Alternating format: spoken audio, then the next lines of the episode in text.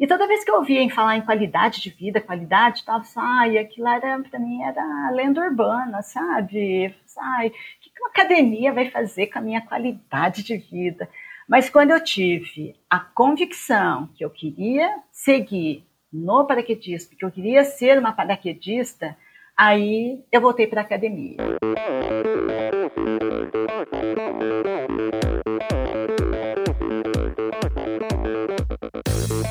Pessoal, aqui quem fala é Renata Falzoni. Olá, e eu sou Tim Don. Eu sou Jaque Mourão. Olá, eu sou João Paulo Diniz. Eu sou Adriana Silva. Oi, eu sou Mauro Ribeiro. E, e esse é o Endorfina Podcast. Podcast. Valeu, até mais. Sou Michel Bogli e aqui no Endorfina Podcast você conhece as histórias e opiniões de triatletas, corredores, nadadores e ciclistas, profissionais e amadores. Descubra quem são e o que pensam os seres humanos que vivem o esporte e são movidos à endorfina.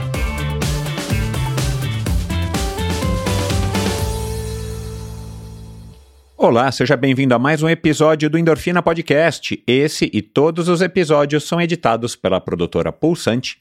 Siga arroba produtora Pulsante no Instagram. E esse episódio foi gravado no Estúdio no Itaim, em São Paulo, aqui na capital. E se você procura um lugar para gravar o seu podcast, o seu videocast, se você quiser gravar os seus vídeos, lives, webinars, o que quer que seja, procura um local de qualidade, com equipamentos de qualidade e um pessoal que entende bastante do assunto, procure o Studio, arroba estudioh.br, esse é o perfil do Studio no Instagram. Siga e mande uma mensagem para pegar um orçamento para se informar a respeito da locação dos estúdios aqui do Studio.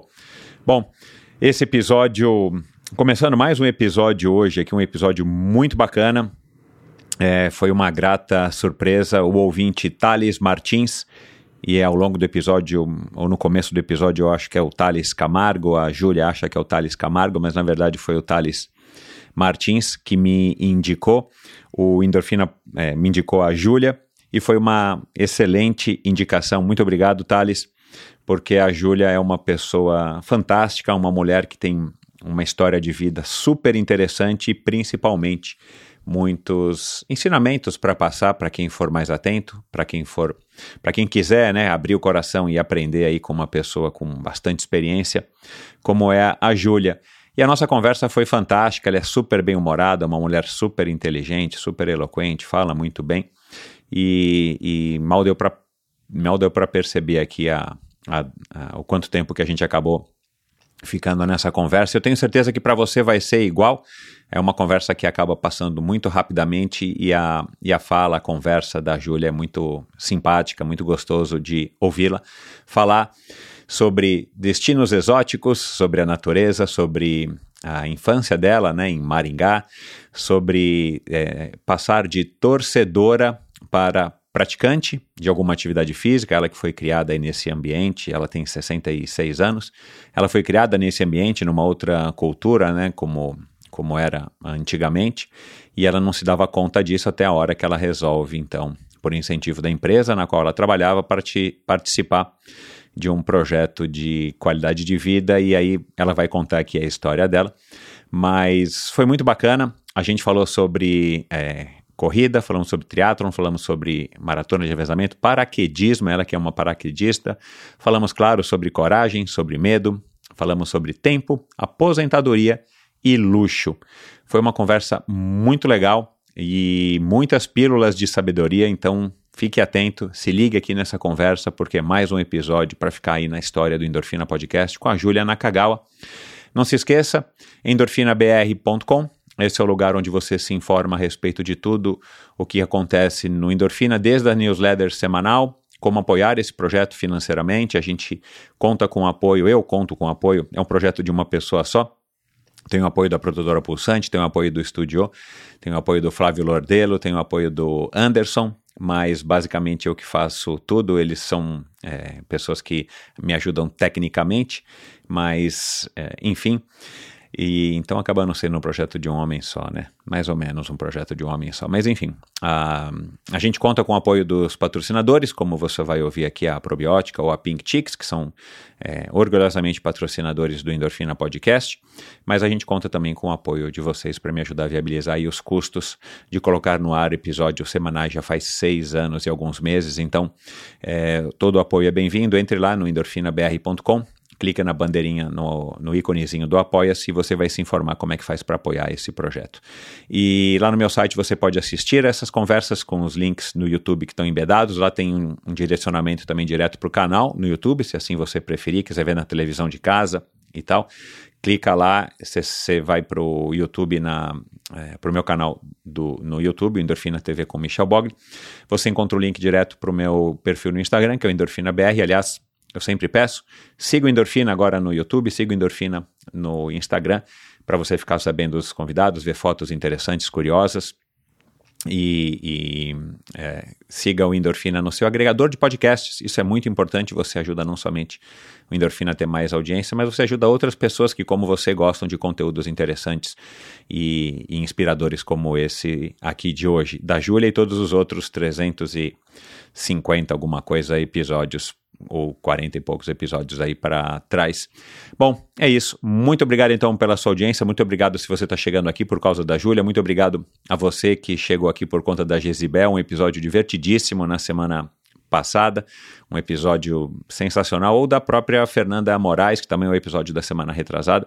Não importa, você consegue ver e rever e ver e assistir e ouvir todos esses episódios, como eu falei aqui agora, em qualquer agregador de podcasts, ou na sua TV, ou no seu celular, no seu tablet, computador, no meu site ou no canal do YouTube.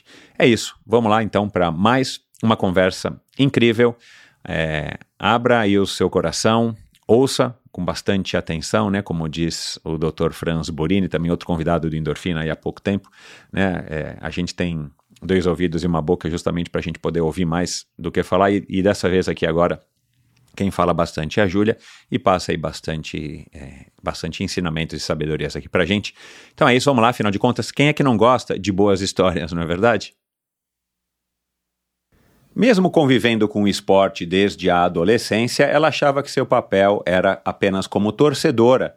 Foi casada com um professor de educação física, mas workaholic e sedentária assumida, achava que a vida regrada que levava seria o passaporte para viver uma vida saudável para sempre. Muitos anos depois, através de um programa de incentivo à qualidade de vida no banco em que trabalhava, resolveu pisar em uma academia pela primeira vez na vida. Ela tinha quase 50 anos de idade. Como ela mesma diz, passou muito tempo turistando até que, motivada por uma amiga e pelo filho, começou a saltar de paraquedas. A adrenalina foi apaixonante e um contraponto à vida profissional estressante que levava. Não demorou muito, porém, para que ela descobrisse que a falta de condicionamento físico a estava impedindo de evoluir nos saltos. Assim, então, ela enxergou um propósito para voltar para a academia e, enfim, levar a sério os treinos. Sua evolução foi nítida e a sua performance nos saltos melhorando. E foi na academia que teve contato com praticantes de corrida de rua que a inscreveram em uma prova de revezamento, venceu o preconceito que ela tinha e deu o braço a torcer quando cruzou a linha de chegada depois de ter percorrido os 5 quilômetros que lhe cabiam. A sensação foi tão bacana que foi o suficiente para despertar nela o interesse pela nova modalidade. Aos 54 anos de idade, entre os saltos de paraquedas, ela estreou na maratona. A corrida então se, se juntou à sua outra paixão, que é viajar.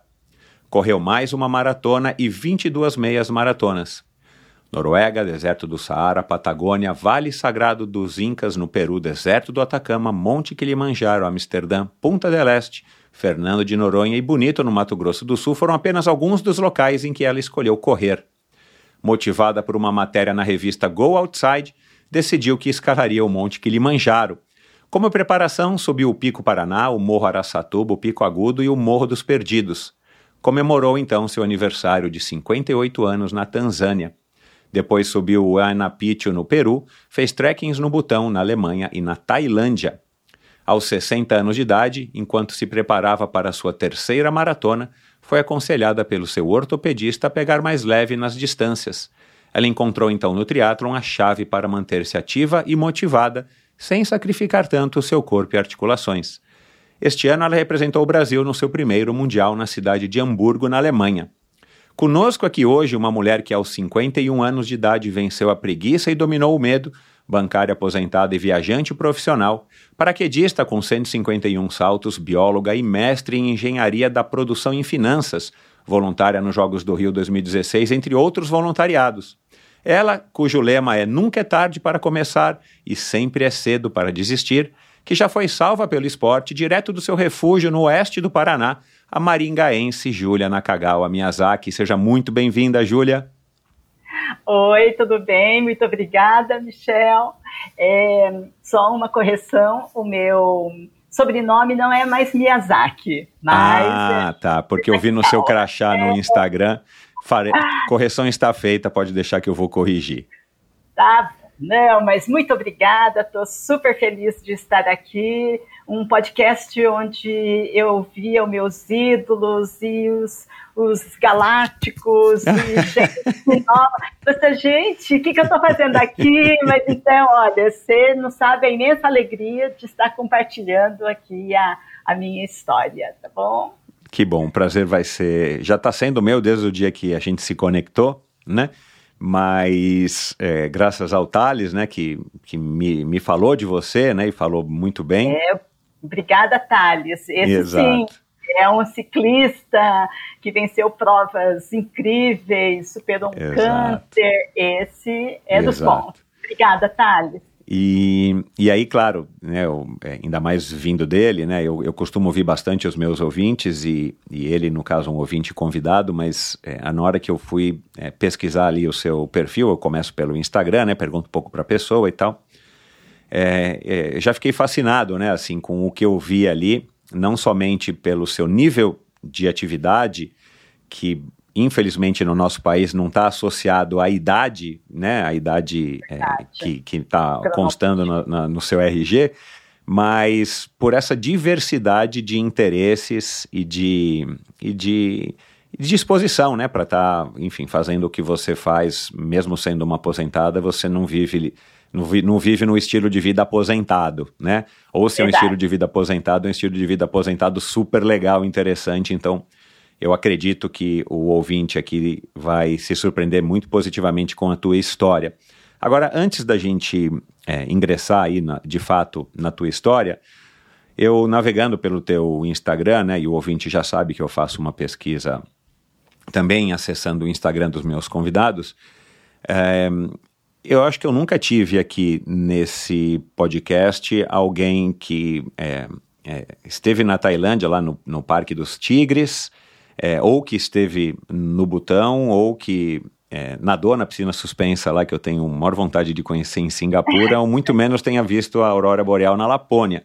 Você fez tudo isso, né? Então, assim, despertou uma pontinha de inveja, não vou negar, porque eu já estive no norte da Noruega para assistir a aurora boreal e, infelizmente, ela aconteceu, mas não, eu não vi, não fui capaz de ver, a não ser na, na câmera fotográfica do, do, do, do guia, né? E, e dá um trabalho danado ir até a Aurora Boreal, sem falar no frio que a gente passa. E, Sim, e eu optei é mesmo em não ir para a Finlândia, né? Ou para Lapônia, ali para aquele lado mais para leste. E, e, resolvi assistir, tentar assistir a Aurora Boreal ali na, em Tronso, mas não deu. Agora, é, cara, é, esses, esses destinos que você escolheu, só desses aqui que eu falei, né? São 52 países, tá no teu Instagram, né?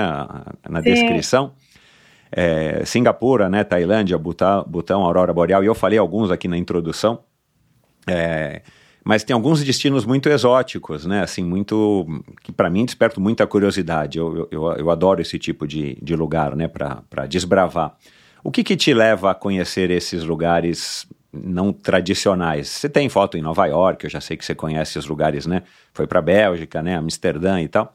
Mas, assim, esses lugares como a Tailândia, o Butão, a Aurora Boreal, é, na Lapônia e, e, e, Singapura, que eu imagino que deve ser fantástico. Eu vi um programa da Globo News sobre Singapura que eu fiquei maravilhado, né? Assim, a tecnologia que tem lá, né?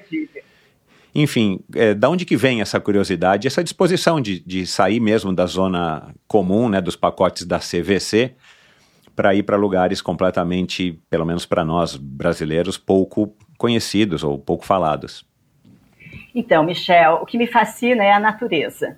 E gente, povos diferentes. É, eu não vou para um lugar para ver um monumento. É, eu vou para conhecer a natureza. E o meu pai nos estimulou muito quando éramos crianças. Então, é, se tinha um, um eclipse, é, e era às quatro da tarde. Eu disse, ah, agora você vai lá na farmácia do papai, às quatro horas, vocês vão levar o filme, aqueles, os negativos, que nós vamos assistir o eclipse. Uhum. Ou então, acontecia o cometa, que ia passar de madrugada acordava, a gente ficava a madrugada inteira esperando o cometa, é, pra, porque e, e a minha mãe ainda falava assim, mas amanhã elas têm prova na escola, né? Você não, prova de escola vai ter muitas, tem segunda época, mas o cometa elas vão ter que ver, sabe? Uhum. É, não estava para ver Piracema, ó, vocês vão conhecer o que, que é uma Piracema no Rio, que mais. Legal. Então, isso sempre nos estimulou a conhecer é, eventos da natureza. Uhum. Né? É, e é, quando eu, é, na, na adolescência, adulta, a gente sempre tinha, eu sempre tinha muita curiosidade para conhecer esses lugares, povos diferentes.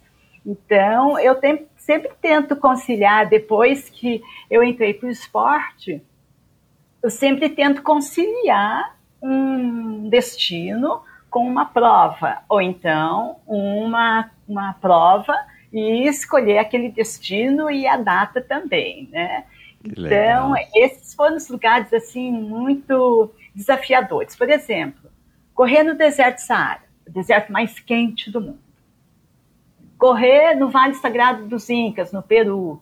É segurar o fôlego a 4 mil metros. É correr lá no Kilimanjaro, a vibe de 5 mil quenianos correndo com você. Eu acho que eu, nós ficamos pelo menos uns 10 minutos assistindo a largada dos quenianos. E depois, no final, nós saímos para acompanhar.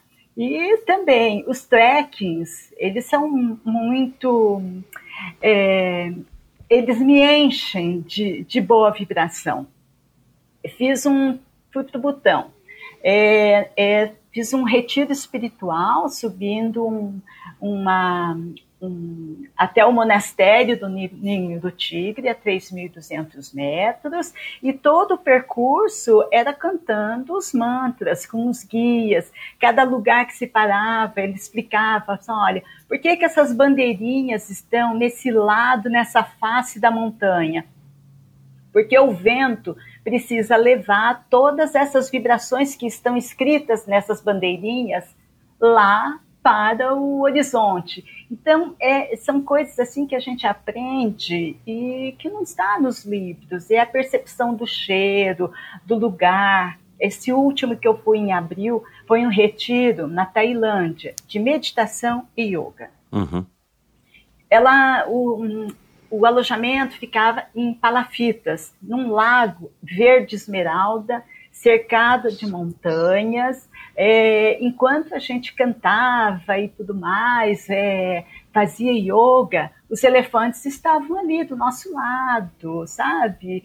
E foi, teve um dia até que nós fizemos um trekking de um dia, subindo pela montanha, onde os elefantes habitam. Então, nós tivemos o cuidado de saber que eles não estavam naquele lado da montanha. E subimos a montanha, fomos para uma caverna, onde lá nós meditamos. Então, nós ficamos 18 horas em silêncio antes de fazer, é, é, até chegar na caverna onde nós meditamos. Então, eu sempre tento conciliar o esporte ou uma atividade lúdica ou espiritual com uma viagem. Então, não é só para ficar lá, ah, tá, é, viu o monumento tal, feito. Você vai de fato tentar conhecer um pouquinho melhor, se aprofundar naquela Sim. região que você vai visitar naquele é país. É o, é turismo de experiência, né? É experimentar, por exemplo, ah, fui conhecer uma tribo na Tanzânia que tem apenas 500, é, é, 500, 500 Pessoas, né? pessoas, é.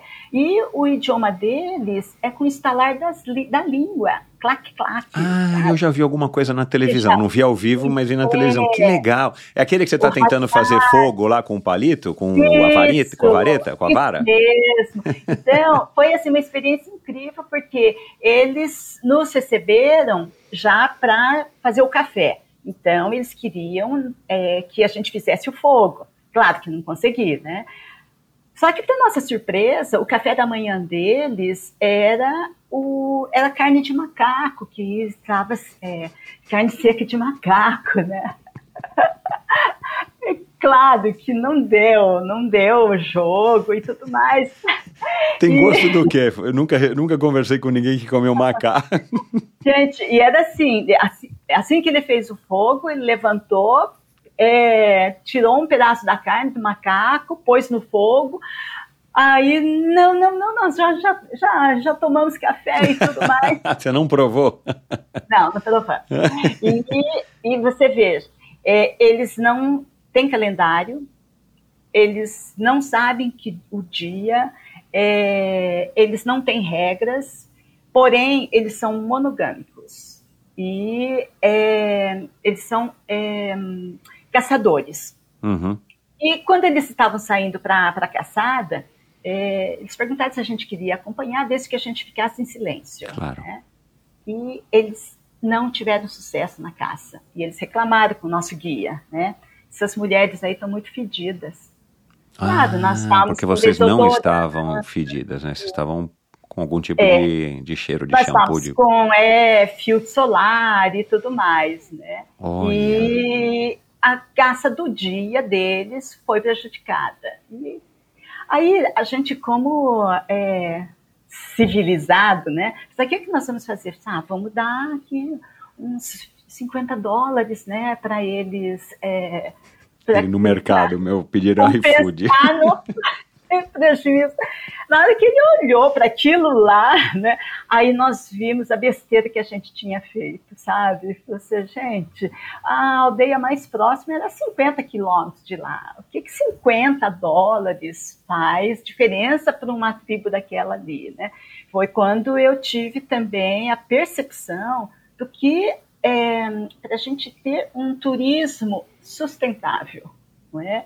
E eu me senti culpada. Assim, olha, eu invadi aquela a, a rotina daquela tribo. Né?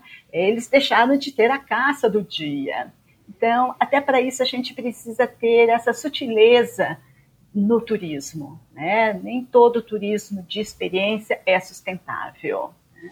E tiveram outras, até o, como tem muitos ecoturistas no seu podcast, quero dar até uma sugestão, a 200 quilômetros de Berlim, tem o Parque Nacional da Saxônia Suíça. É, eu vi que você escreveu, eu não conheço, nunca ouvi falar. É um lugar maravilhoso, é com é, canyons, vales, os, os, é, os, os rios maravilhosos, tudo muito bem sinalizado, tanto para trekking como para ciclismo também. E Ah, eu acho que legal. que é, vale super a pena, viu? É, ir por lá. Bom, e também as, as outras viagens exóticas, como para a Tailândia, é, conhecer também a tribo das mulheres girafa. É, ele, elas vivem do turismo, essa aldeia vive do turismo, eles são mantidos pela Igreja Católica, porque são fugitivos do Mianmar. Então, é um turismo onde é, é sustentável, porque eles vendem o artesanato deles, Claro, é. mais, né? Então, é, são lugares assim fascinantes onde eu conheci as viagens onde eu conheci gente é, são assim sempre é, maravilhosos, né? E até quando eu viajo, eu viajo sempre com uma camiseta da seleção brasileira. Esse é o passaporte para abrir todas as fronteiras e amizades. Porque o brasileiro, ele é muito é, bem-vindo em todos os países. Aham. né? E, e, muitas vezes a camiseta do Brasil nos salvou de alguma enrascada. Lá na Capadócia, na Turquia, nós tínhamos perdido o último ônibus para voltar para o hotel e ao, um, o, a caminhonete passou, nos viu com a camiseta do Brasil, perguntando se a gente queria ajuda. Então, são coisas assim que é, numa viagem não pode faltar, é a camiseta da seleção brasileira. E eu, com essa minha, é, a minha feição asiática, é claro uhum. que eu preciso ter algo que me identifique. Uhum. Né? Entendi. É muito legal. É que muito legal. legal. Como é que você escolhe, assim, basicamente, tem algum, alguma, algum macete, alguma regra, alguma coisa que você criou para você escolher o seu próximo destino? Tem. Porque, né, a gente pode viajar hoje para qualquer lugar, né? Precisa ter um pouquinho de dinheiro, ter uma reserva, mas a gente tem acesso, ainda mais através da internet hoje, você consegue descobrir lugares fantásticos que eventualmente você quer descobrir. Como é que você é. determina qual é o próximo lugar? Bom, geralmente, depois que eu comecei no esporte, é o esporte. Onde tem uma, que... uma competição. É. Então, a próxima para 2024, o meu destino vai ser França. Uhum. Vou fazer a travessia do Mont Blanc, Chamonix a Courmayeur né? Ah, então já é, é uma ultra de 80 quilômetros, mas assim, bem leve, vai ser feita em três dias, mas é, eu já estou pesquisando tudo que posso conhecer ali, e o interior da França, o norte da Itália, é, são coisas, assim, lugares fascinantes. E hoje eu trago aqui uma dica muito importante da Pink Chicks, que é patrocinadora do Endorfina. Quero falar aqui sobre um dos problemas que mais afeta as pessoas que se expõem muito ao sol, que é o melasma. A constante exposição aos raios ultravioleta sem proteção solar adequada faz com que nossa pele aumente a produção de melanina, e isso pode causar o surgimento de manchas na pele, como o melasma. Esse é um problema muito comum, principalmente entre as mulheres que praticam esportes ao ar livre. Para evitar que esse problema ocorra, é muito recomendado a utilização de protetor solar com alto fator de proteção. Nesse sentido, a Pink Chicks é referência nacional, pois possui o protetor com maior fator de proteção UVA do mercado. Além da alta proteção, os produtos ainda são muito resistentes à água e ao suor, o que garante maior durabilidade na pele e mais segurança para quem pratica atividades físicas com exposição ao sol. Os protetores da Pink Chicks combinam filtros químicos e físicos e por isso oferecem uma proteção completa. Estão disponíveis em versões incolores e com base, para quem busca cobertura e uniformização do tom da pele. É importante ressaltar que até mesmo nos dias nublados e chuvosos, a incidência de raios UVA permanecem altas e por isso devemos manter a aplicação de protetor solar em nossa rotina. Para conhecer um pouco mais sobre a Pink Chicks, é só acessar o site pinkchicks.com.br barra endorfina. Se você é ouvinte do Endorfina e você está ouvindo aqui, você é, digite o cupom Endorfina Pink, faça suas compras, coloque lá antes de, de ir para o pagamento Endorfina Pink no campo do cupom e você vai ter um desconto para receber os produtos aí na porta da sua casa e você estará não apenas comprando produtos de altíssima qualidade e se protegendo eventualmente também contra o melasma, mas contra todos os efeitos dos raios UVA e UVB, você ainda ajuda o endorfina. pinkchicks.com.br barra endorfina, utilize o cupom endorfinapink e siga arroba pinkchicksbrasil no Instagram. Desafios e conquistas fazem parte de uma jornada de quem ousa se superar a cada dia. A jornada Pro com a triatleta profissional Pamela de Oliveira chegou ao seu final no domingo, dia 14 de outubro, quando ela foi a melhor brasileira a concluir o Mundial de Ironman do Havaí, uma prova que foi fantástica do início ao fim e contou com a participação exclusiva de mais de duas mil mulheres, entre elas 63 atletas brasileiras. Desde agosto, trouxemos com toda a energia e de forma inédita os bastidores da preparação da Pamela em sua participação nos Mundiais de Ironman 70.3 e agora do Ironman. O apoio da probiótica foi fundamental para que a atleta pudesse chegar na sua melhor forma física e, como uma maneira de reforçar o seu incentivo ao protagonismo feminino, 10% de todas as compras realizadas no site da probiótica utilizando o cupom ALMATRI serão revertidos para o projeto Prociclis, que foi uma escolha da própria Pamela.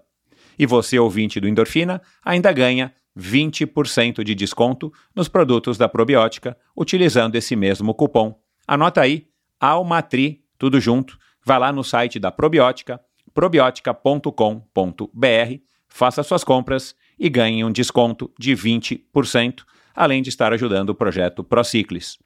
E siga no Instagram, arroba. Tenho, tenho mais algumas curiosidades aqui, para algumas dúvidas para te perguntar a respeito da, desse teu lado é, turista profissional, mas a gente deixa para o finalzinho, porque tem muito assunto para a gente falar, né? A tua história eu já conheci um pouquinho, falei um pouquinho aqui na, na introdução, mas a tua história é muito interessante. Essa questão que você me disse que né, você é de Maringá, morou um pouquinho fora, né? Como é o nome da cidade que agora me fugiu?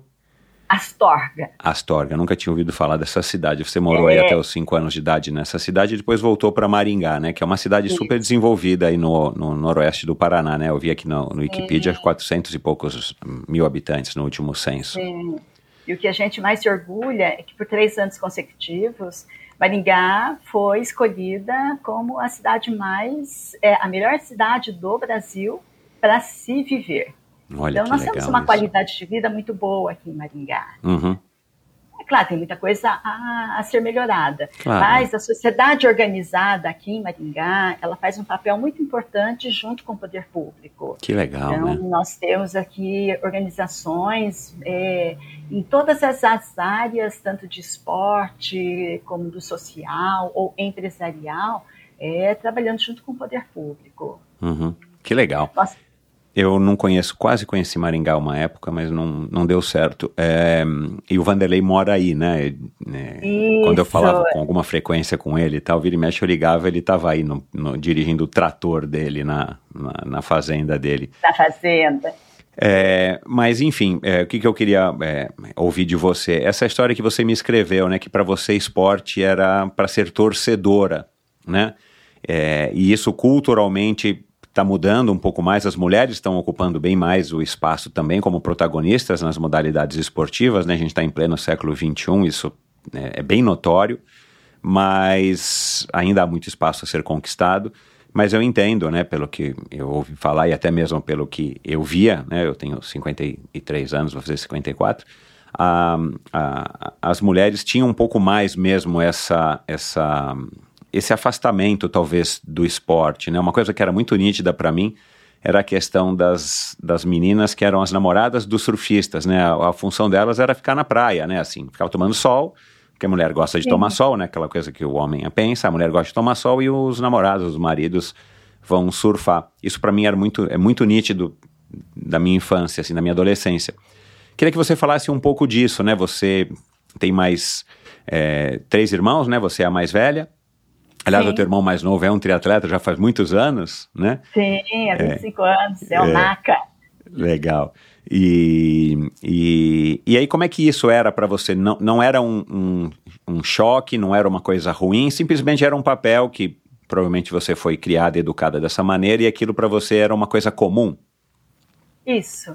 É, eu tive uma infância muito boa, nós éramos em seis primas. É, muito, com a idade, a diferença de idade era apenas de quatro anos entre as seis. Né? Uhum.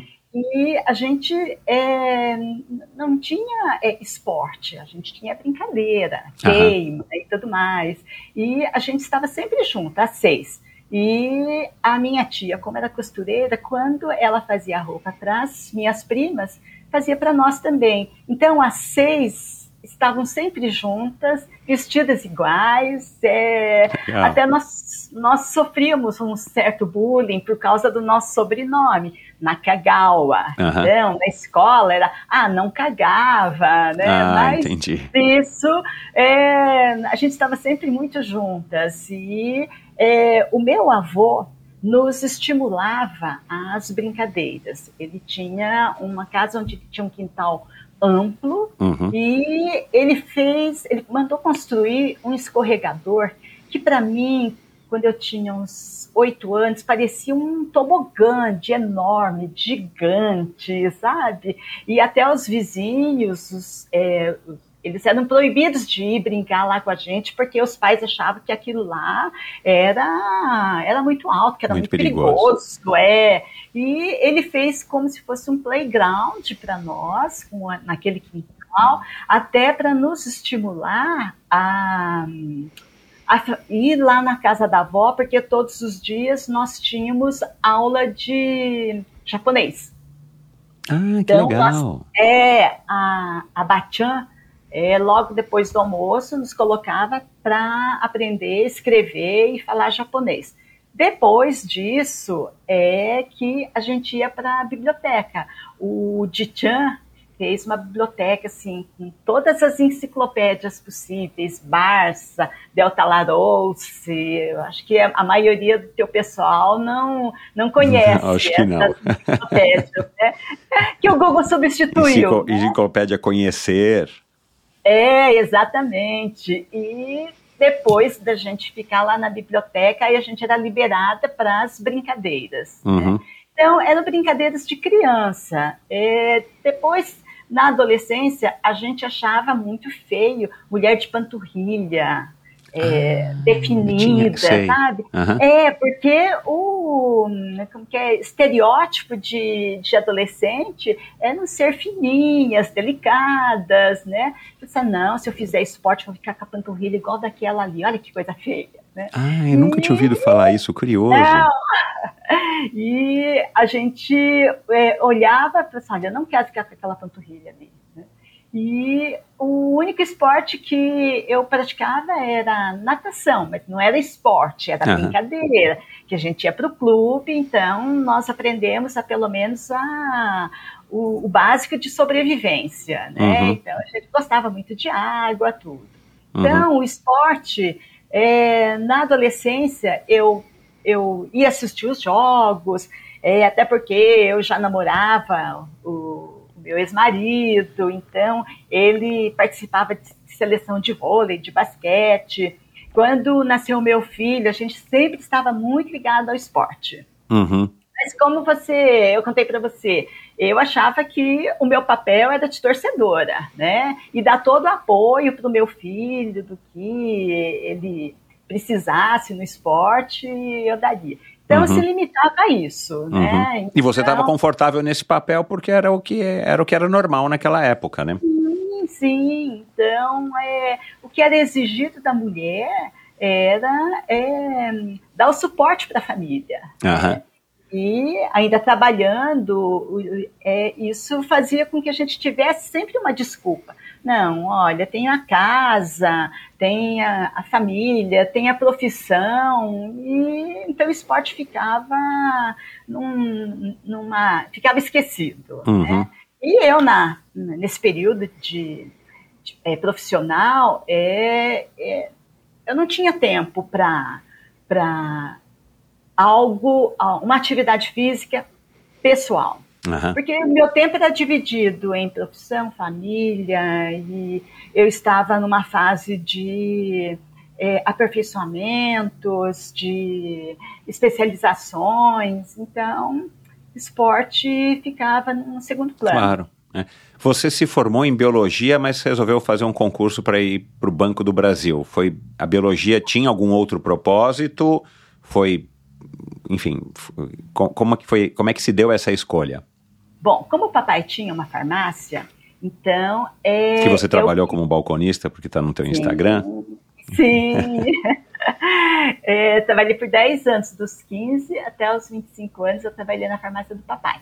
E ah, eu gostava muito de biologia, natureza, é, e eu ia faz, fiz, o meu objetivo era fazer biologia e depois, com mais dois anos, eu ia eu terminar o curso de farmácia bioquímica.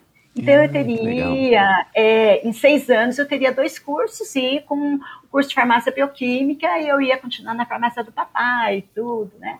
E nisso é, passei no concurso do Banco do Brasil e segui o outro rumo. Uhum. E- e- mas antes, é, eu trabalhei, eu- desde os 13 anos, eu trabalho. Uhum. Trabalhei é, no escritório de contabilidade do meu tio. Uhum. E olha que eu entrei já num cargo de destaque, Michel. Ah, que legal. É, eu destacava o papel carbono que podia ser reaproveitado. ah, você tinha que tirar o papel carbono. É, aliás, acho que tem muitos de seus seguidores que não sabem o que é papel carbono, né? Tem que procurar Olha, no Google, porque no chat GPT nem deve ter isso. Essas- Não. papel É carbono foi substituído pelo Ctrl-C, Ctrl-V, né? Exato.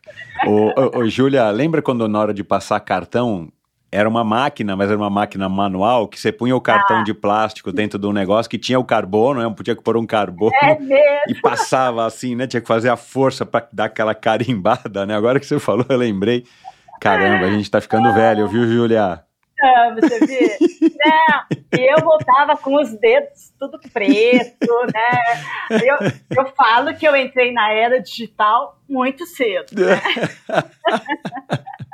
Ai, ai.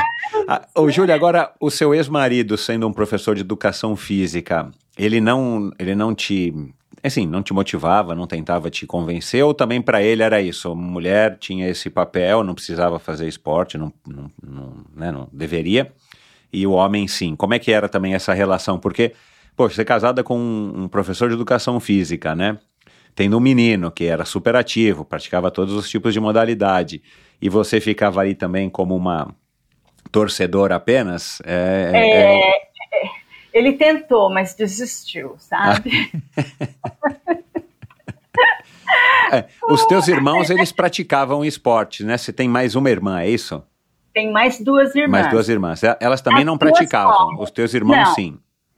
Sim, o meu irmão sim, desde criança ele já foi para natação. Agora Aham. as meninas não. Não. Então era a típica família de meninas, né? Aham, é, É, nós tínhamos muitas outras coisas para aprender. Né? certo, é. Ou ia para para ginástica, ou ia para uma pra aula de idiomas, alguma coisa assim. Uhum. Então, meu ex-marido, mesmo sendo professor universitário, dando aulas e, e- e falando sobre os benefícios do esporte, ele não conseguia me demover da, da minha, do meu sedentarismo. Do seu sedentarismo. É. E aí você, obviamente, a tua história é bem similar, né? Eu te falei, né, do Joel Krieger, né, que passou por aqui, que é de Sim. Que Bom também, só aos dia. 50 anos que ele resolveu voltar a fazer alguma atividade física, ele tinha feito, mas já fazia muitos anos, né? Entrou nessa, nessa roda viva, né, de família, ele ainda teve três filhos, e trabalhar, e ganhar dinheiro, e sustentar a família e tal.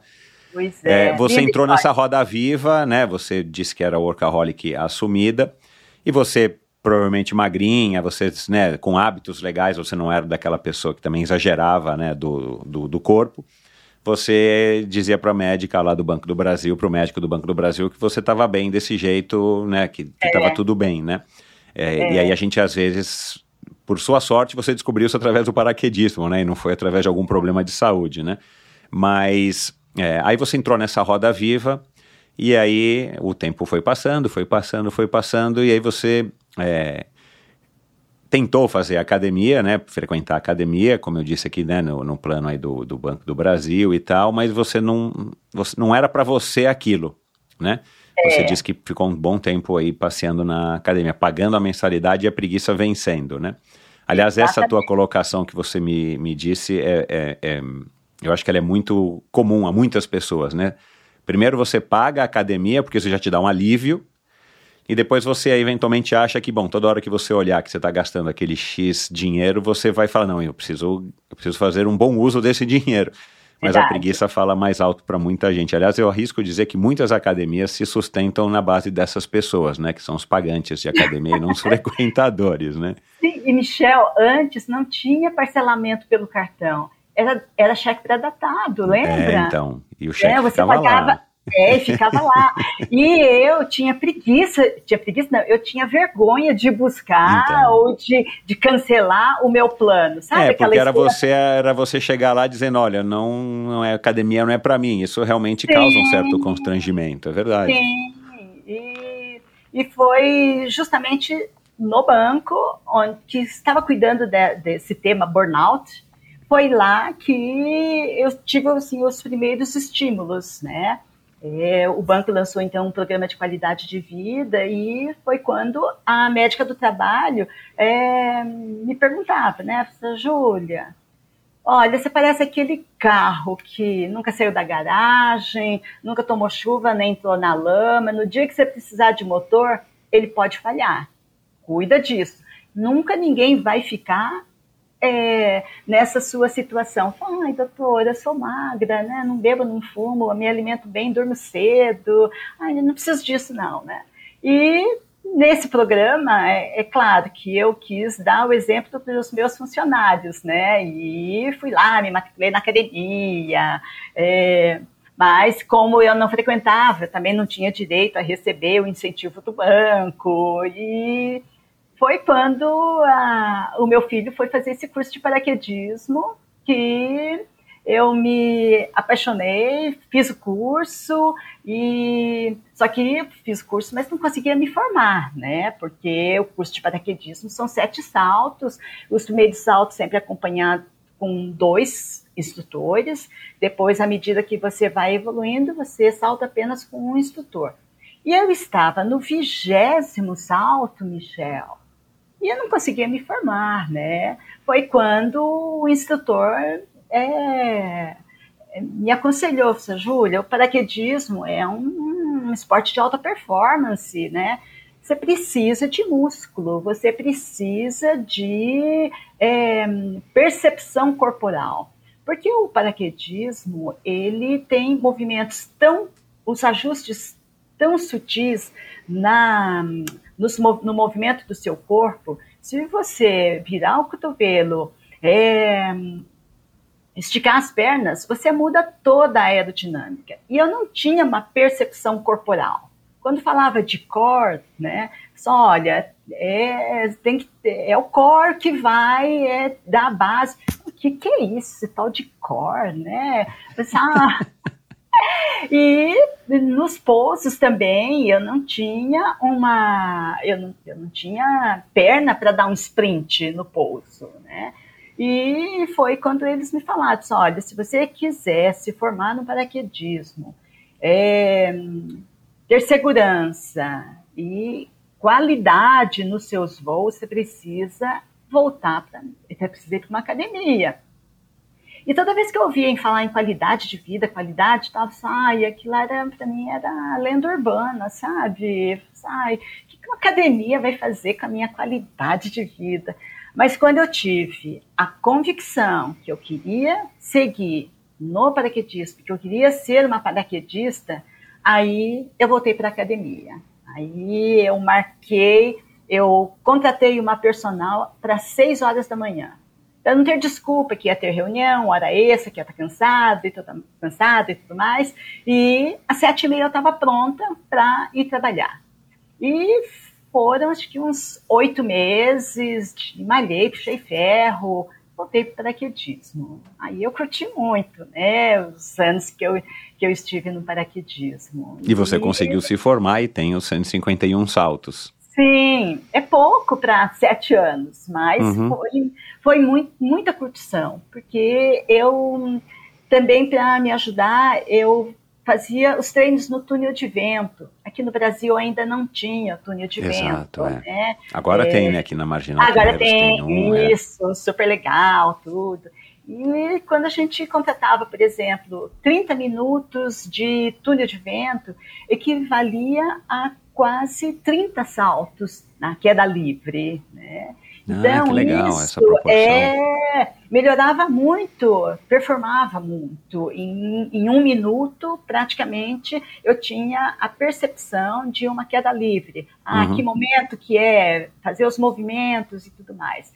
Então, é, Lente passou a ser um, uma rota turística para mim. É, na Flórida e o dólar estava favorável também para a gente ir para lá. E, porque aqui no Brasil acho que só tinha em Goiânia, que era uhum. uma base militar. Né? Então, sempre que podia, é, é, eu fazia algum treino no túnel de vento. Uhum. Mas não tem coisa melhor, mais maravilhosa do que o salto do, em, em, Do avião, salto de Guarde- verdade. É. é, salto de verdade, sabe? Uhum. É uma coisa assim fascinante para quem gosta de fotografia, para quem gosta de natureza e também de, é, é, de, de observar todas, é, todos os movimentos do seu corpo, né? que começa desde respiração. Tanto que agora o paraquedismo moderno, os, os- os melhores paraquedistas, eles é, praticam a meditação e a yoga. Então, Hum, não é mais aquele paraquedista parrudinho, fartão, sabe? Uhum. Não, são esses que têm domínio de respiração e é, domínio corporal, né? essa sensibilidade. Uhum. Que legal. paraquedismo- Você já foi aí que você começou a praticar yoga e meditação? Foi anterior a isso ou foi depois disso? Foi, foi bem depois. Ah, foi tá. no triatlon. Que Ah, foi com o triatlon. Tá. é, Foi com o triatlon. Porque esse lado espiritual, pelo que eu percebi, assim, ele é bem presente aí na tua vida, né? É uma coisa mais recente, então, ou é uma coisa que já te acompanha há muito tempo? Não, essas práticas são recentes, Tá. mas é, é, ah, o lado espiritual sempre foi muito é, presente na minha vida. Uhum. Porque até os 10 anos é, eu fui, é, eu frequentava o templo budista dos meus avós Legal. paternos Aham. e a, a igreja cristã metodista, que era dos meus avós maternos. Maternos. E eu convivia bem com essas duas religiões, é, até é, quando eu entrei no colégio, que, que fiz o, o a catequese e tudo mais, eu senti um certo impacto, né? Porque é, no, na religião budista é, não tem pecado, não tem, é, aliás, tem pecado, mas não tem inferno. Aham. né? É, e as primeiras é, as primeiras aulas de catequese, quando eu vi que tinha o, o inferno de queimar, eu fiquei um pouco é, é, traumatizada, Chocada. chocada, isso. Ai, que será que esse Deus é tão perverso assim? Mas é, ao longo do tempo a gente vê que Deus é praticamente o que rege as- a nossa vida, né? É claro, ele dá um- é, nós temos que fazer a nossa parte, né? Uhum. Então, esse lado espiritual é, sempre esteve presente na minha vida. Legal. E eu, como gestora também de pessoas, é, a gente precisa ter esse lado de acolhimento, né? Porque o mundo corporativo, é, quando eu atuava, ele era basicamente masculino. Ah, ainda E- tinha isso, né? Tá Sim, certo. é. E com a entrada das mulheres, é, isso foi mudando, né? Uhum. Essa percepção, esse lado maternal, que muitas vezes o, o, o lado corporativo acha um pecado, porque é passar a mão na cabeça, mas é, depois foi visto o, o quanto o mundo feminino trouxe de avanço no mundo corporativo. Uhum. Então, quando eu ia para as reuniões, eram 10 gerentes e eu a única mulher. né? E isso daí foi mudando. E, Uhum. Então, E você enfrentou, você lembra de ter enfrentado preconceito pelo fato de ser mulher e uma das poucas mulheres? No Não, ambiente por- de trabalho? não, é, eu é, elogio muito o banco que eu trabalhei, porque ele sempre foi pioneiro, tanto na, é, na, na, na inclusão de mulheres, né? E tanto também como é, a- a tratar bem os diferentes. Aham. Então, foi um dos primeiros, uma das primeiras empresas que lançou é, a cada nas, nas entrevistas, por exemplo, na seleção pra, para as entrevistas para um cargo maior. Se tivesse 10, eram 10 vagas, se não tivesse nenhuma mulher, a primeira classificada das mulheres teria direito a ser entrevistada. Isso não era garantia que seríamos escolhidas ou não, mas Aham. pelo menos foi assim, um primeiro passo para Claro. do espaço feminino. Uhum. E eu, como é, fui é, promovida para as agências onde eu já atuava, então eu não sofri esse, esse preconceito. Mas, Uhum. claro, você, como mulher, é, você tem que se é, esmerar em dobro. É. Porque É o você que tem as casa, mulheres falam, é. família, né? Então, quantas vezes eu perdi uma festinha da escola, é, porque eu estava numa reunião inadiável. né? Uhum.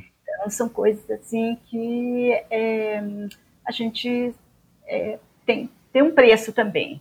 Claro. Mas nada que uma, o preconceito tivesse é, atrapalhado a minha vida profissional, Michel. Uhum. E você era daquelas, então, que curtia a sua maneira aquele estilo de vida, é, né? Você, é claro, é, é, é legal quando você vai tendo sucesso na tua carreira, que você vai construindo as coisas, você vai tendo conquistas é, financeiras, você vai tendo prestígio, e aquilo então foi te, foi te dragando cada vez mais para dentro, para dentro, e a tua saúde estava ok, porque você tinha hábitos saudáveis e tudo mais, e de repente no paraquedismo, que você ainda estava trabalhando no, no banco, ou você já tinha se aposentado? Não, eu estava trabalhando no ainda banco. trabalhava. É, tanto que um superintendente, uma um, um dos diretores ligou para o superintendente e perguntou, né? Porque eu tinha saído numa revista interna do banco, né? A gerente paraquedista. Aí ele ligou Que legal. e perguntou: você escuta, essa que saiu na revista é a que cuida dessa agência, né? Assim, olha, é. E olha, de risco ela entende muito, viu? Né? Ótimo. Porque eu ficava com a gestão de risco patrimonial, de informática, de, Ai, de pessoas, né? E é, o paraquedismo fez muita diferença, tanto que me levou para a academia, né? Então, E foi lá na academia que eu conheci o pessoal da corrida. que, que legal, né, cara? A- a- as coisas acontecem às vezes de maneiras, né, que não dá nem para você programar, mas que, que, que tudo É. culminou, né, para você chegar onde você está hoje, né? É, eu falo que a, a história do o esporte ele é sempre numa ascendente, numa espiral ascendente, não é? Porque vê, do paraquedismo já me levou para a academia, que já me levou para as corridas, para as maratonas, e a- e eu, eu escolhi a corrida como meu esporte preferido, Michel. Até pela facilidade que Claro. a gente tem, né? Ai, é, eu moro aqui do lado do, do Parque do Ingá, que é um, é um pulmão verde no meio da cidade. É Uhum. o nosso Central Park, né? Como você tem o. Ibirapuera. Aham. É, eu dou uma olhada e falo, nossa, vou dar uma corrida, né? E a corrida realmente eu me apaixonei, né? E- Uhum. Mas no começo eu vi aquela galera ali falando de prova, falando de endorfina, suplemento, né? Essa gente, né? Tudo lenda urbana, isso não me pega de jeito nenhum. Você era Aí- cética, né? A fotinho com a era- banana e com a medalha no final. Nossa! Quando me convidaram para esse revezamento de 5 quilômetros, olha, gente, eu só vou porque está faltando uma pessoa e não dá mais tempo, tá? Mas vocês não, não, não esperem muita coisa de mim, não, que eu vou treinar para terminar, para vocês não serem prejudicados, né? Não, mas é, é bem o que você falou. Na hora que eu me vi com a medalha no peito, a banana na mão, com aquele empoderamento, assim, você, nossa, eu sou desse grupo de corrida, sabe? É, foi, foi aí que o, o bicho me pegou, sabe? Aí geralmente é assim, né? Você sai de uma prova cansado e tudo mais, mas já tá de olho qual vai ser a próxima que o pessoal vai, aí que eu também vou me inscrever, né? Mas você sabe que durante esse meu curto espaço de, de treino para o revezamento, eu quase desisti, Michel. É, eu caí, ralei o joelho, um cachorro de rua me mordeu, aí Meu eu tive que, que tomar por 30 dias vacina é, antirrábica, né? Antirrábica. É, antirrábica. Eu tive cãibra, eu tive dores, to- todos esses, esses é, entraves é, quase que eu desisti, sabe? Ai, gente, eu acho que, eu, que, não vai dar certo isso daqui, não. O céu do paraquedismo, ele é mais acolhedor do que essas pistas de corrida aqui. Mas olha, é, depois desse meu primeiro revezamento, aí eu já comecei a, a escolher provas e viagens, ou viagens e escolhia um destino. Uhum. É, então, é, a, a, corrida e viagem sempre esteve assim, bem, muito bem próximos. Tanto que uma das viagens que eu fiz. Você já adorava viajar, e aí agora você conciliou, né, a hora que você passou a correr, bom, vou começar a correr em lugares onde eu queira conhecer. Isso, isso. E quando nós estávamos indo para a Noruega, é, nós vimos que ia ter uma maratona lá na, em Oslo e que coincidia com o dia que a gente ia estar lá na, na Noruega, né? Eu e a Renata, a minha amiga, que é balonista, paraquedista e tudo mais, sabe, vamos correr, vamos. Só que a gente não, nunca tinha eh, treinado para uma maratona, a gente estava treinando para uma meia maratona. Uhum. Vamos fazer um treino, vamos é, até a, o quilômetro 21 e lá a gente para. E olhamos no mapa, o percurso e tudo mais. Quando nós chegamos no quilômetro 21, Michel, mata fechada. Aí nós fomos perguntar para a organização onde que estavam os táxis, né? os táxis do 21. Eles começaram a dar risada e, sabe, perguntar, falar, Are you sure que você está fazendo ficar correndo a maratona da Grande Floresta da Norex. Você sabe que você está você tá nessa maratona? Sim, nós vimos. Aí tinha um mapa lá na mesa, nós apontamos o mapa e esse mapa aqui, né? Aí era o bombeiro e a ambulância. E não teve choro. É, nós falamos que nós não estávamos preparados, que a gente não sabia que. Ele falou assim: olha, eu posso dar uma bicicleta para vocês, vocês voltam, né? Mas como era uma, uma corrida que passava por riacho, tonco, é, mata, uma bicicleta não ia dar, é, fazer muita diferença. Ia dar um trabalho para vocês é. superarem tudo isso, né? E foi a primeira discussão que nós, éramos amigas há muitos anos, que nós tivemos, sabe? Como que, é, uma perguntava para mas como que você acha que era o, o táxi, né? Mas olha, o desenho não era, né? Aí outro perguntava, mas você também não percebeu o nome da, da maratona, Maratona da Grande Floresta? Então imagina, duas gestoras acostumadas com planejamento, com e tudo mais, no meio de uma maratona, né, é, procurando táxi. Aí nisso, Michel, passou um velhinho, os bastões, trotando. E uma olhou para a outra, sem uma palavra, nós voltamos a trotar, caminhar, correr. É. Uhum. Então, sabe aquela, a, aquele, aquela a máxima que palavras inspiram e exemplos arrastam? Uhum. Esse velhinho nos arrastou. Nós devemos muito a esse senhor, sabe? Uhum. É, que nos fez terminar uma maratona. Então, Sabe quando você tem mais sorte que juízo? Foi esse. ele, ele soube se chegaram a falar com ele depois? Não, porque ele chegou antes da gente. Ah. e, a, e a amizade com a Renata continuou. Ah, continua. Ah, ela, que bom. É, a gente está sempre muito juntas. E, ah.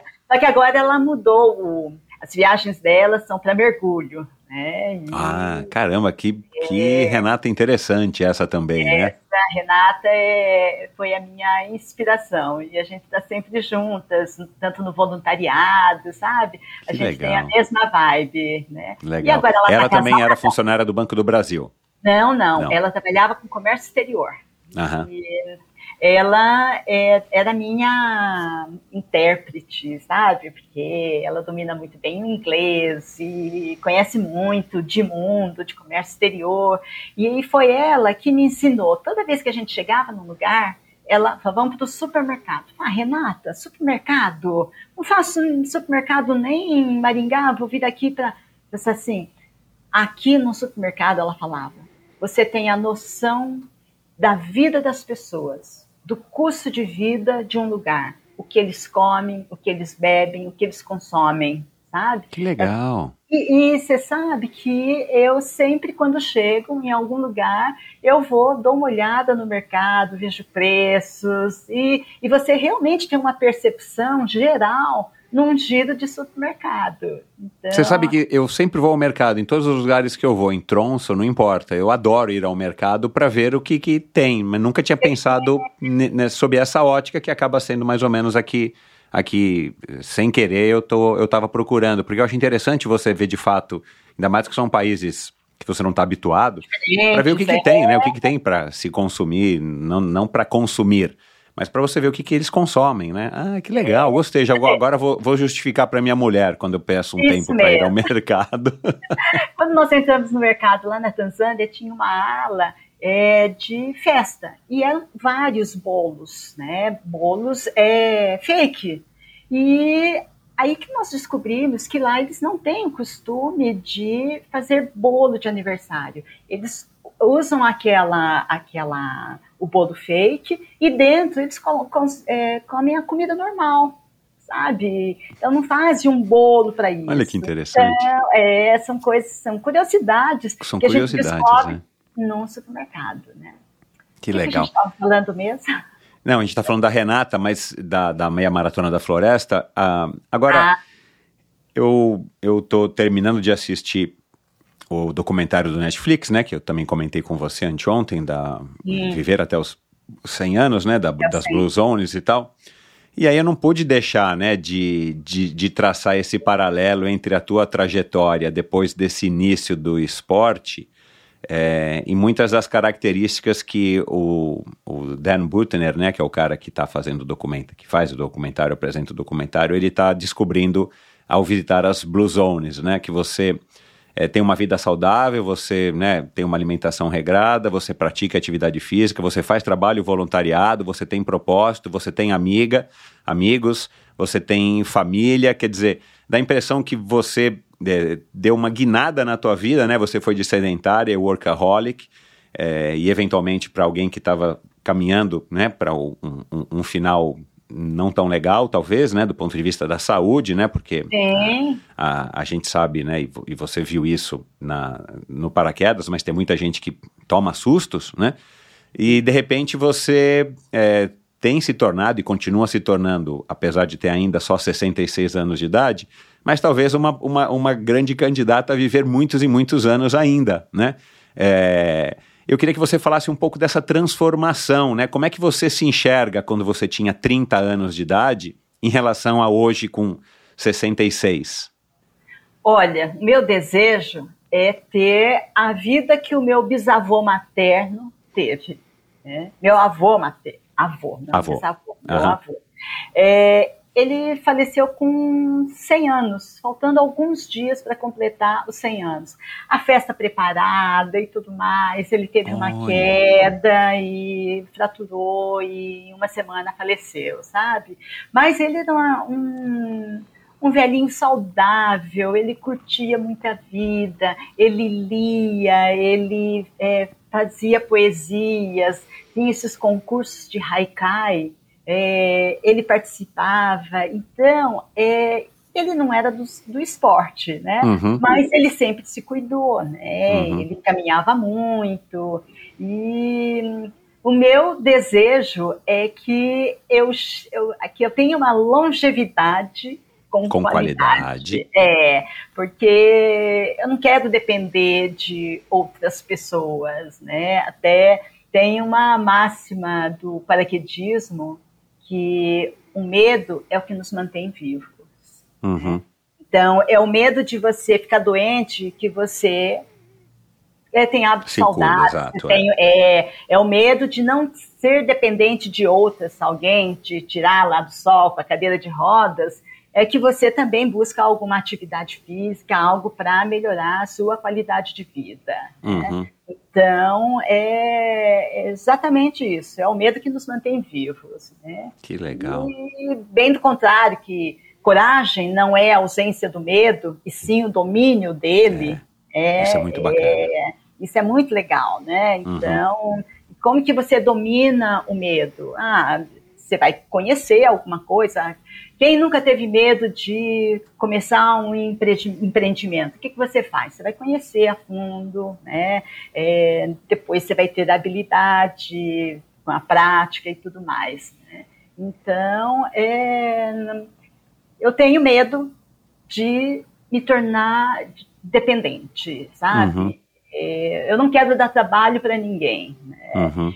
E eu, como voluntária da Rede contra o Câncer, eu sei que os hábitos, os simples hábitos, como uma atividade física, alimentação, sono, ele reduz em 30% a possibilidade de ter câncer. Então, Uhum. isso daqui está no nosso dia a dia, né? Então, é, foi uma, uma, uma guinada, o esporte trouxe uma, uma outra dimensão para a minha vida, sabe? Uhum. E, e eu, eu sou muito grata porque é, eu passei por uma peritonite em 2021.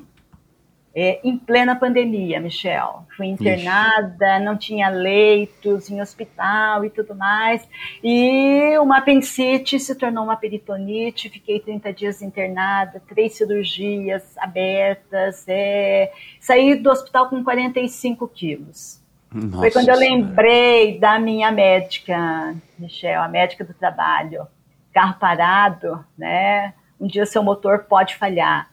E graças ao esporte, porque eu estava assim no- na minha melhor performance, mesmo em pandemia, eu continuava treinando, né? Aham. Então, e e foi é, o esporte que me salvou, né? Meus pulmões, rim, coração, eles aguentaram bem esses 30 dias de internamento. Uhum. E os médicos mesmo falavam, olha, é, você vai, vai se recuperar rápido porque você tem memória muscular, né? E você bom. fisicamente está bem, né? E então eu acho, em vários outros episódios eu vejo a transformação que o esporte fez comigo. É, depois dessa, dessa peritonite, quando eu comecei a treinar novamente, depois de seis meses, eu estava sentindo um, um cansaço, tanto na- no, no treino de bike como na corrida, mas eu achava que era hum, o meu, ah, meu condicionamento físico que estava, é, Aham. estava muito bom. né? Uhum. Aí, numa prática de yoga, é, eu senti é, esse cansaço também. Né? Poxa vida. Coincidiu que a professora de yoga, na, na despedida, falou assim, olha, gente, nós estamos em, em períodos de vésperas de festa, Natal, Ano Novo, né? Então, eh, pratiquem mais, porque eu fui na semana passada por uma dor no braço, aqui no ombro, fui no meu cardiologista, mas ele falou que, olha, não, isso é uma dor muscular, mas se tivesse falta de ar, uma pressão no peito, no, no na boca do estômago, achando que é uma má digestão, algo assim, teria que se preocupar. E ela falou isso, Michel, do tapete de yoga. Eu mandei um WhatsApp para o meu cardiologista, que é meu amigo triatleta, medita também. Ah, triatleta também? É, e eu perguntei para ele assim, olha, é normal estar assim com essa, né, com, com falta de ar? E me perguntou o que que tá- tinha sentido na, nos treinos também. E falou assim, vai agora na ala de emergência do hospital, Nossa, na Júlia. ala cardíaca, né? Eu falei, não, doutor, não tô sentindo tão mal assim, não. Vai agora, sabe? E eu achei que foi um, um exagero, né? Falei assim, Poxa vida, é, não tô sentindo nada. Cara, esse é o nosso sabe? problema. A gente nunca acha É. que é grave. É, e a gente falou assim, ah, agora já passou, ó. Eu mandei o WhatsApp, já passou, sabe? Mas Ai, meu assim, Deus. Mas você foi. Eu fui. Mas Ah, que antes, dei carona pra minha mãe, ela foi pra manicure, disse, mãe, daqui a pouco eu pego você. Ai, ai, caramba, meu. E? Michel, seis horas depois, eu tava com stent numa coronária. Eu tava com 90% de entupimento numa, numa coronária. Meu Então, Deus do céu. mais uma vez, o meu sedentarismo, que pode ter produzido aos 50 anos, pode ter produzido alguma placa, dessa vez, uma atividade física me salvou. Uma atividade física como yoga, por exemplo. Exato, né? Você não estava no meio de uma maratona no, no, no interior da, da Noruega. E eu já tava, já tinha sentido isso nos treinos, já fazia umas duas semanas que eu sentia, mas você, ah, é, é falta de condicionamento, ainda vou, tô voltando a Júlia. treinar, né? E mais uma vez, então, vida normal, né? Desentupiu, tô com a molinha aqui e mais uma vez, não só esporte, mas E, e foi tudo o quê? Em seis, eu- oito meses da peritonite até você sair da sala do, do, do, do cateterismo com estente? Seis? seis meses. É claro que- psicologicamente, você, psicologicamente você reagiu bem a isso ou ou deu uma, também uma esmorecidinha assim? Ah, eu dei, né? Porque a primeira dúvida é se você vai poder continuar no esporte ou não, É, né? sempre é, Aí, claro, né? A é. gente tem essa coisa. E sa- o que eu vou poder fazer, né? É, e ainda que os cardiologistas fossem, olha, é, nós temos exemplos, é vida normal, né? E é cuidar, é continuar cuidando, mas o problema está sanado. Uhum. E então, por uns três meses, eu fiquei é, só com a academia, fazendo treino de perna, né, panturrilha, as coisas bem leves. E em, em 2022, em depois de um ano dessa da- de sair da peritonite, eu fui para uma prova lá em Canasvieiras, que foi pelo Circuito Bra- Brasil de Triatlo. De triatlon. E eu fui, mas sem nenhuma expectativa. Foi até como um desafio, né? Aham. Olha, é, é a minha volta para o Exato, um marco, claro, é. Sim, estou liberada pelo médico e tal, e, fui. E foi justamente essa prova que eu não tinha grandes pretensões, foi a que me habilitou para o Mundial de Triathlon esse ano Ah, em que Hamburgo. legal. É, é, e então eu acho assim que essa vibração do triatlon, é, do triatlon, do esporte, ela é, ela é de é de uma frequência muito boa. Né? É, então, eu devo muito ao esporte. É, foi uma guinada muito benéfica para a minha vida, tanto na parte social, né, como vida pessoal também. Né? Uhum. E a, a turma do esporte é, é fantástica, né, Michel? Porque eu tenho a tribo da corrida, a tribo da natação, a tribo da bike, dos triatletas, dos paraquedistas. São amizades que nunca, é, que estão sempre indo e voltando, né? E eu acho isso muito importante para para as pessoas da terceira idade, que é a socialização, né? Porque quando a gente fala aposentado, é, já remete uma pessoa lá naqueles aposentos, lá nem na sala Exatamente, né? aposentado, é verdade. É, fica lá no seu aposento, né? Mas é, a gente tem que ver que a gente tem um artigo de luxo chamado tempo. né? É, e a vida toda a gente se cobra pela falta de tempo, não é? Porque são, eu acho que são três coisas, se a gente pensar bem pragmático, três coisas que a gente busca na vida: tempo, saúde e dinheiro. Nem sempre a gente tem o equilíbrio entre essas três, né? Até os 20 você tem tempo, tem saúde, mas não tem grana, né? Aí dos 20 até a sua vida produtiva, 60 anos, você tem saúde, você tem grana suficiente porque você está na está trabalhando e não tem tempo, né? É, Falta tempo para esporte, tempo para família, tempo para tudo. E depois de 60, a gente tem tempo, tem a aposentadoria, a economia que guardou, mas a gente pode não ter saúde. Então, a gente tem que estar sempre com esse radar, né? É, depois dos 60, você precisa estar em condições boas para viver esse artigo de luxo que é tempo, né? Esse resto da vida, né? Aliás, resto é meio pejorativo, né? Exato. É. É, resto da vida é pejorativo. É. Mas, Para viver as a próximas décadas da, da melhor maneira que você vai viver, talvez, na sua vida, né? Exatamente. Porque se você Então, tiver saúde e você tiver tempo, a experiência você já tem, né? A sabedoria você já, já acumulou bastante. E aí é curtir, não tem jeito, é curtir, né? é, é investimento de vida, sabe? Você já é avó? Não, não sou, mas eu estou torcendo muito para ser avó. Ah, que legal, porque aí vai ser mais uma injeção de, de motivação, né? E de, É, e de é. energia.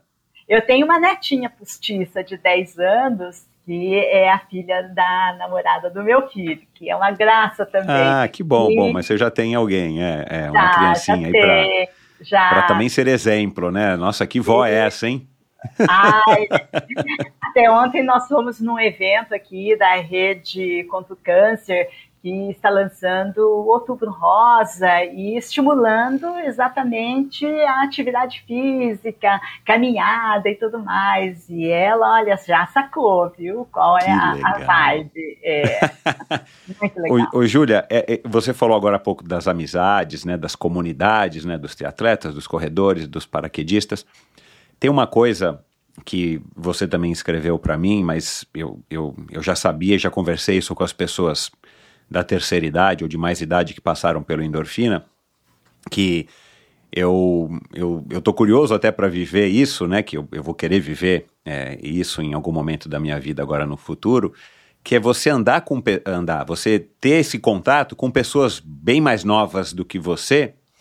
é, parece que tem algum tipo de comprovação, talvez não científica, mas de que aquilo também te, te abastece de energias boas, né? Você, ao tem. invés de você estar indo jogar baralho, não tem nada contra, indo no karaokê, né? É, à, à tarde com as, com as senhorinhas do chá, ou sei lá o quê, que também é legal, mas você tem a tua turma, né, das, das pessoas mais jovens que fazem esporte. Você conhece o Roberto Azevedo? Não, não conheço. É, o Roberto Azevedo ele foi campeão mundial de, de Ironman lá no Havaí. Ele tem, ele deve estar essa altura com a sua idade mais ou menos, se eu não me engano, agora eu posso estar um pouquinho enganado, mas ele, ele já está na categoria acho que 65 mais, e ele foi campeão mundial de triatlon. Ele é um amigo meu Nossa. psiquiatra e ele treina lá no Clube Pinheiros. Certo. E dá para você ver a energia dele e das e dos jovens que estão lá treinando da turma do triatlon quando eles se encontram. E eles treinam juntos, alguns treinos, nadam juntos ou vão pedalar juntos e tal, e você vê que há essa troca, né? Tanto as pessoas mais novas ficam admiradas de ver uma pessoa que talvez seja até mais velho do que o pai deles e que é tão dedicado e uma pessoa tão alto astral, tão jovial, né, como se fala, né, de atitude, né, e, e também de desempenho físico. É, e vice-versa, né? O Roberto chega lá no clube, ele, na hora da- do, do treino do triatlon, ele é que é meio um ídolo, né? Todo mundo chama ele de mestre, por aí vai. E há relatos de outras pessoas, já mesmo de terceira idade, que dizem isso, né? É, você sente isso também, a hora que você entra num ambiente onde a maior parte das pessoas, ou numa academia, ou numa piscina, onde infelizmente a maior parte das pessoas, é, infelizmente no lado de que não tem muitas pessoas da tua faixa etária, que é uma pena, mas ao mesmo tempo você é abastecida com essa vibe, com essa energia, com é, é, é, de, de jovens, né, que estão ali naquele outro, no outro ritmo da vida, numa outra fase da vida. Você sente isso? Isso também te traz coisas boas? Muito. É, é certeza total, Michel. Que Eu legal. digo que o mundo esportivo ele é muito mais acolhedor para as pessoas da terceira idade do que o mundo corporativo, o mundo da moda, o mundo da beleza. É, não existe, eu não, não vi a- é, o etarismo, sabe? Quando que se vê aí fora. Uhum. É, quando eu entrei no triatlo aos 60 anos, eu vi assim, ah, mas não é melhor ficar no Pilates, né? Ai, mas não é perigoso andar de bicicleta? Ai, acho que você não tem mais idade para isso, né? 60 anos começar um esporte com três modalidades, ai, vai aproveitar a tua vida, sabe? E, e no esporte, não. Eu sou tratada também como esse, esse triatleta é, de uma forma, assim, muito acolhedora. Eu, sabe, é como se eu é, fosse café com leite, né? Uhum.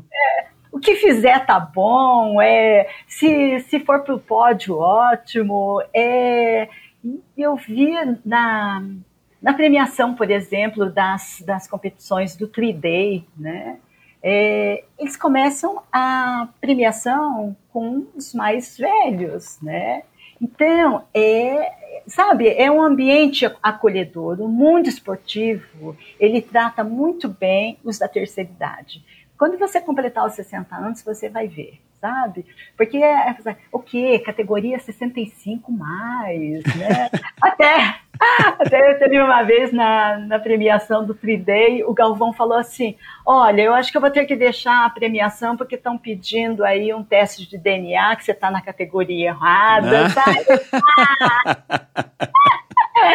então, sabe, são esses afagos, né, que...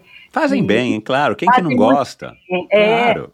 Quando eu, eu estava no paraquedismo, eu achava que, como o paraquedismo é um esporte basicamente de jovens, né? Então, é, eu, eu para mim era assim uma coisa assim muito é, que me rejuvenescia, né?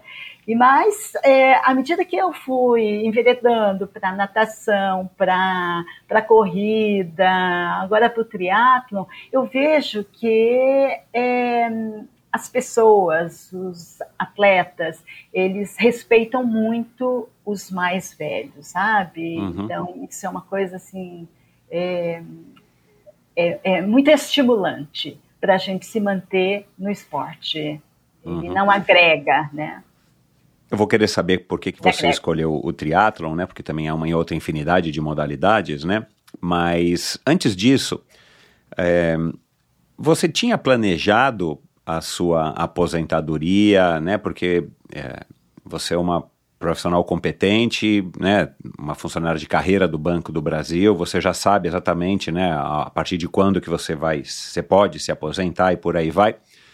O que que você imaginava, sei lá, quando você tinha 40, 45 ou 50? Você se aposentou com 56, é isso? 50... Isso, é. com 56. O que, você imaginava? Aliás, estamos, estamos fazendo então 10 anos né, da sua aposentadoria. Isso. É, o que, que você imaginava da, da sua aposentadoria? Assim, o que, que você tinha planos ou você não tinha? É, eu não tinha planos de me aposentar quando é, eu estava com 56 anos. Um pouco antes, é, eu não tinha esses planos de aposentadoria, né? Uhum.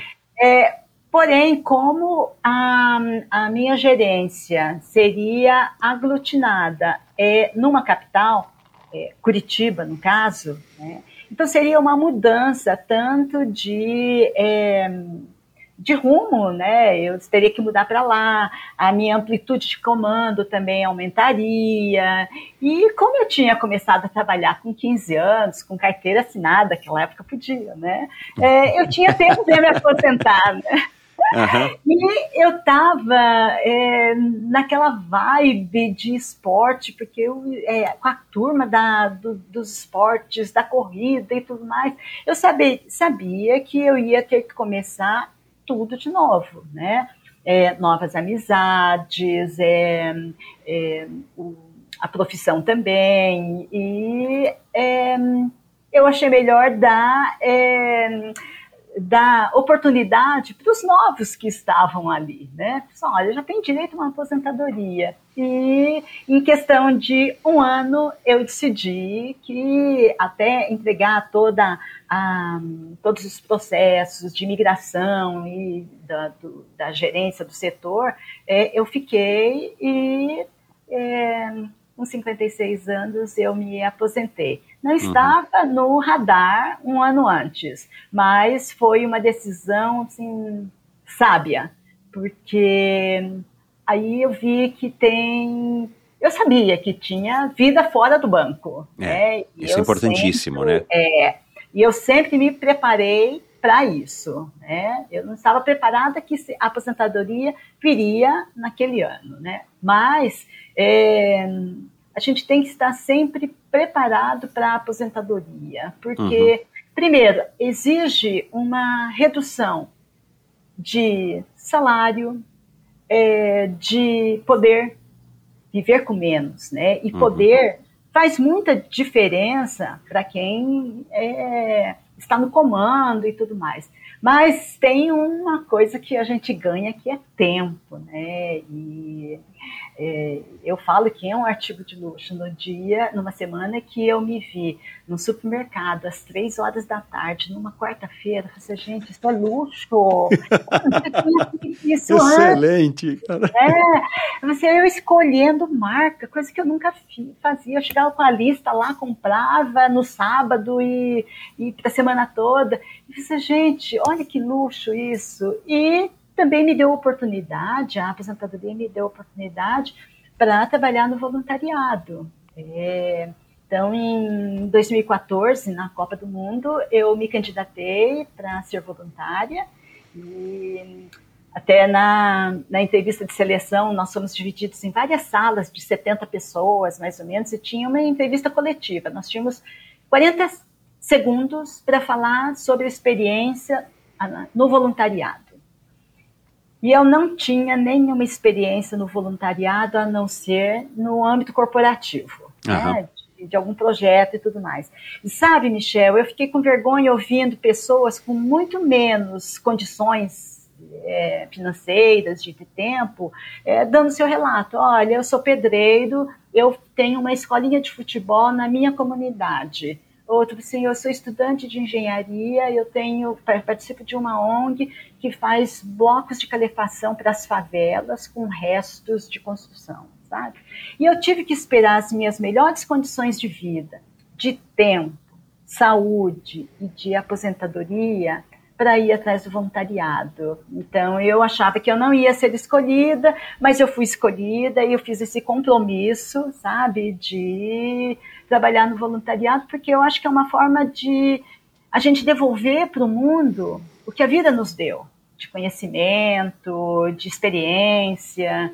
E em 2016 eu fui trabalhar nas Olimpíadas do Rio, é, fiquei quase um mês no, no Rio, fui para o ciclismo de pista.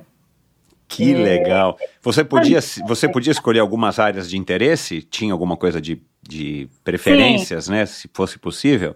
Sim, eu, eu podia escolher uma das preferências, mas aí antes teve um evento teste de ciclismo também. E eu fui nesse evento teste, né? E gostei, ciclismo e tudo mais. E tive a sorte de ir pro, pro ciclismo de pista. Assim, foi que maravilhoso. Legal. É, eu, meu cargo, minha, minha função era medal hunter. Então, era a caçadora dos medalhistas. Então, quando eles, desde a hora que eles saíam da pista, é, nós, é, cada voluntário da, de um medalhista, ou ouro, prata ou bronze, é, o acompanhava, que ia para o desaquecimento, para as entrevistas da imprensa, depois já ia para o para o teste antidoping e, e era tudo cronometrado, porque em tantos minutos tinha que estar lá para ser a transmissão direta é,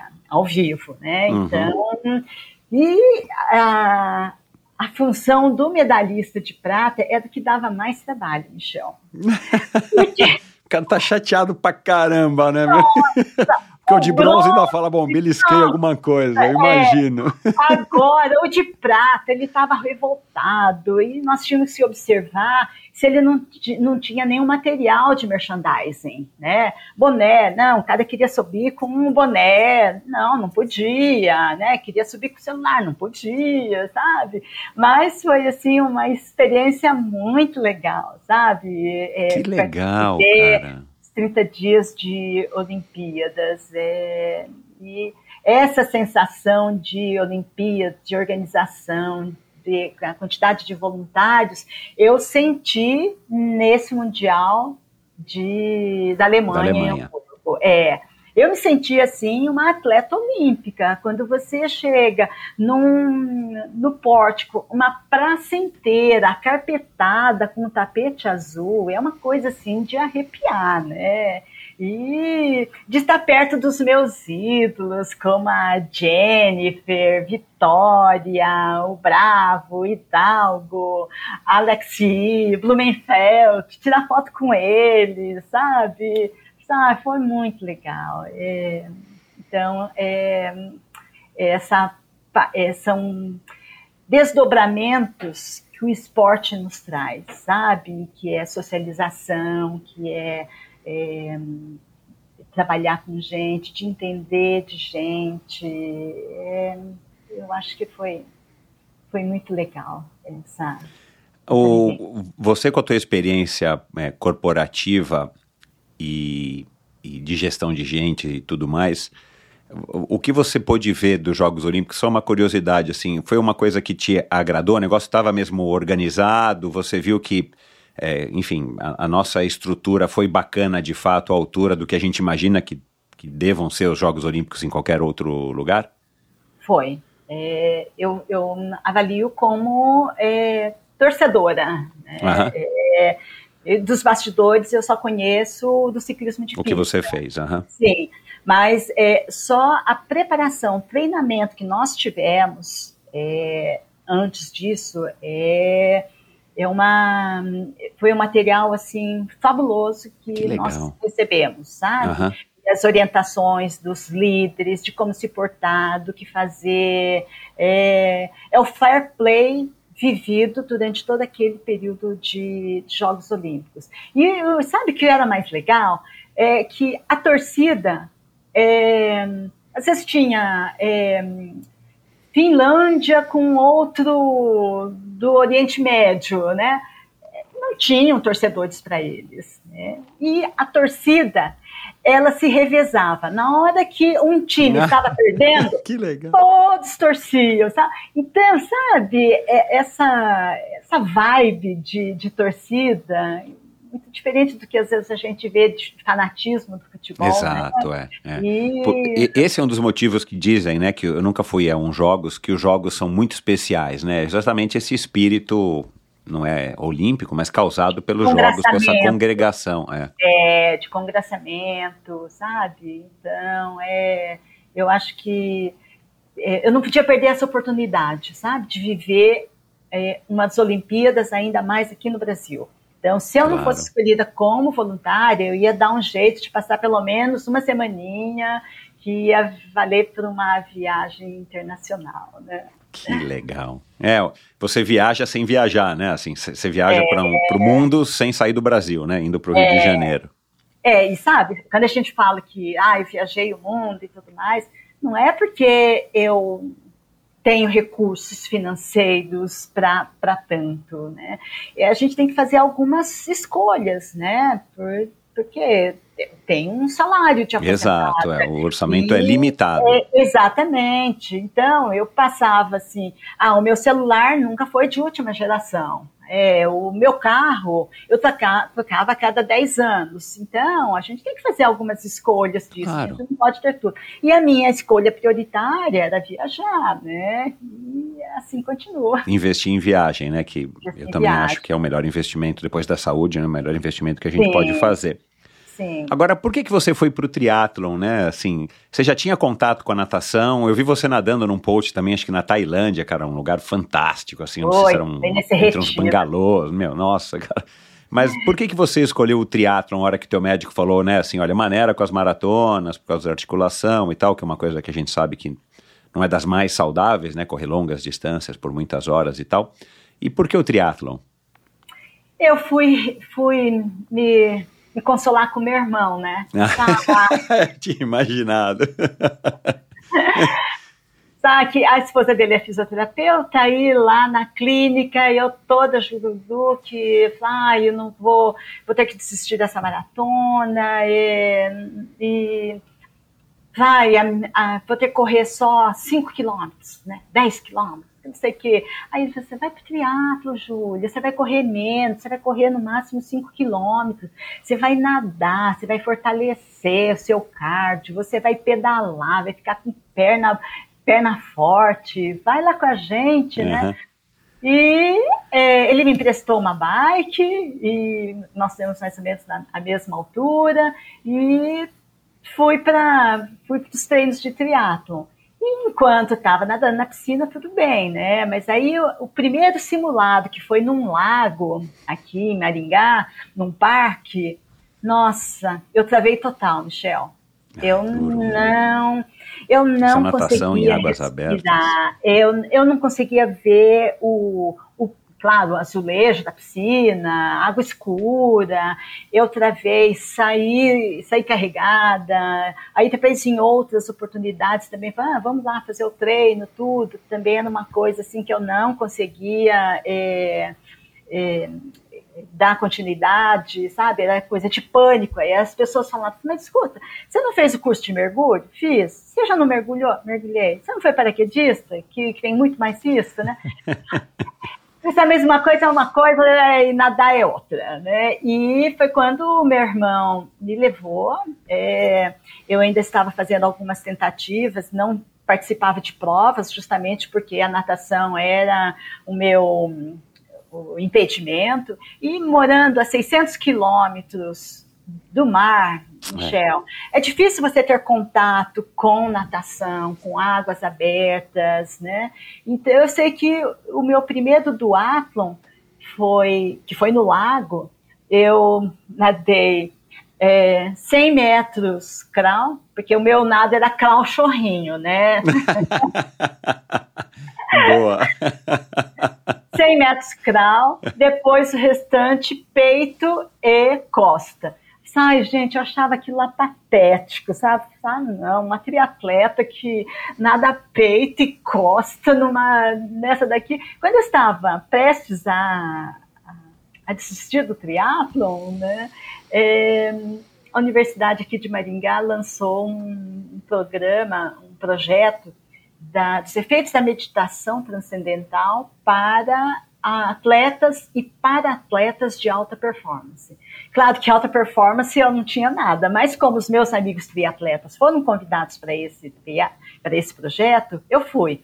É, aprendi sobre meditação, é, aprendi o que não é meditação, que muitas vezes confunde. Eles apresentaram todos os, é, os, os, as comprovações científicas e da neurociência, do efeito da meditação, e eu comecei a meditar.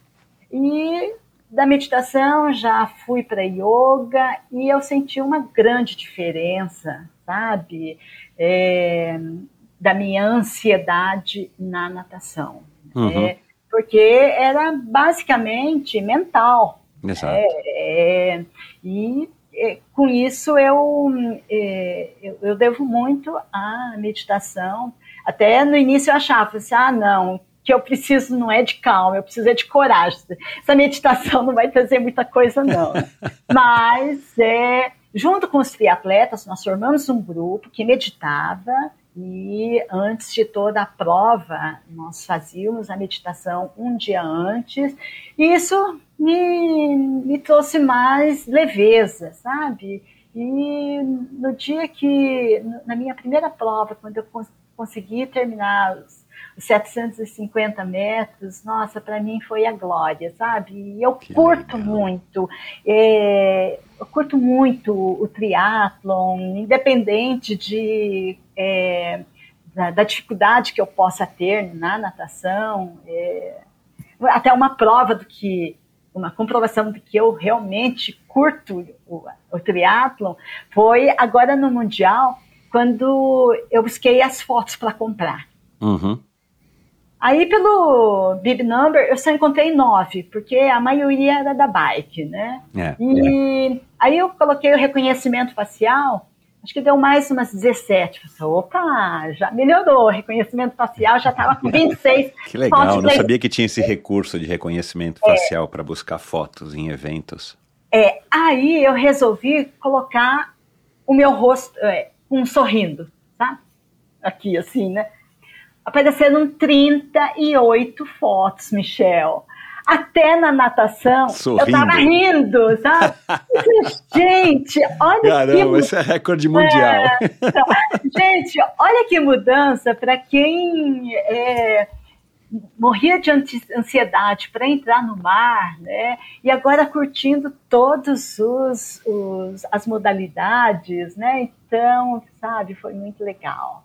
Até lá na uma, é, um exemplo de como o triatlo trata bem a, a terceira idade, é, a, na, na largada, na, as bikes, elas eram separadas por idade, então, por categoria. Aham. Então, para aquelas com mais idade, elas ficavam posicionadas mais perto da natação. Mais perto da natação, mas o percurso era de quase 800 metros, né? Uhum. E na entrega da bike também, nós entregávamos num espaço é, de acordo com a categoria, que era mais perto, então já Que não legal. empurrando. Então, Uhum. eu acho que é esse respeito, é esse acolhimento que o esporte é, favorece para que mais pessoas da terceira idade continuem no, no esporte. Né? Que bom, né? Que bom que tem esse acolhimento, porque é, é uma coisa que vai retroalimentando, né? Você faz uma propaganda dessa bacana desse jeito, o, o Joel e tantas pessoas que passaram por aqui, é legal porque é, as pessoas mais novas que estão ouvindo, ou as pessoas que estão em vias de se tornar né, um pouco mais velhas, elas pelo menos têm essa percepção hoje em dia de que Sim. dá sim para você ser feliz na terceira idade praticando a sua modalidade de escolha e, e você vai ser bem recebido. E que legal que as entidades mundiais têm essa preocupação também, né? Isso é muito interessante. Sim. Agora, feliz mesmo é quando a gente vê, por exemplo, uma Fernanda Keller, aos 60 anos, indo para Kona, né? Cara, essa aí é um. É, meu É. Deus do céu, esse é um ponto fora da curva, de fato. 27 vez.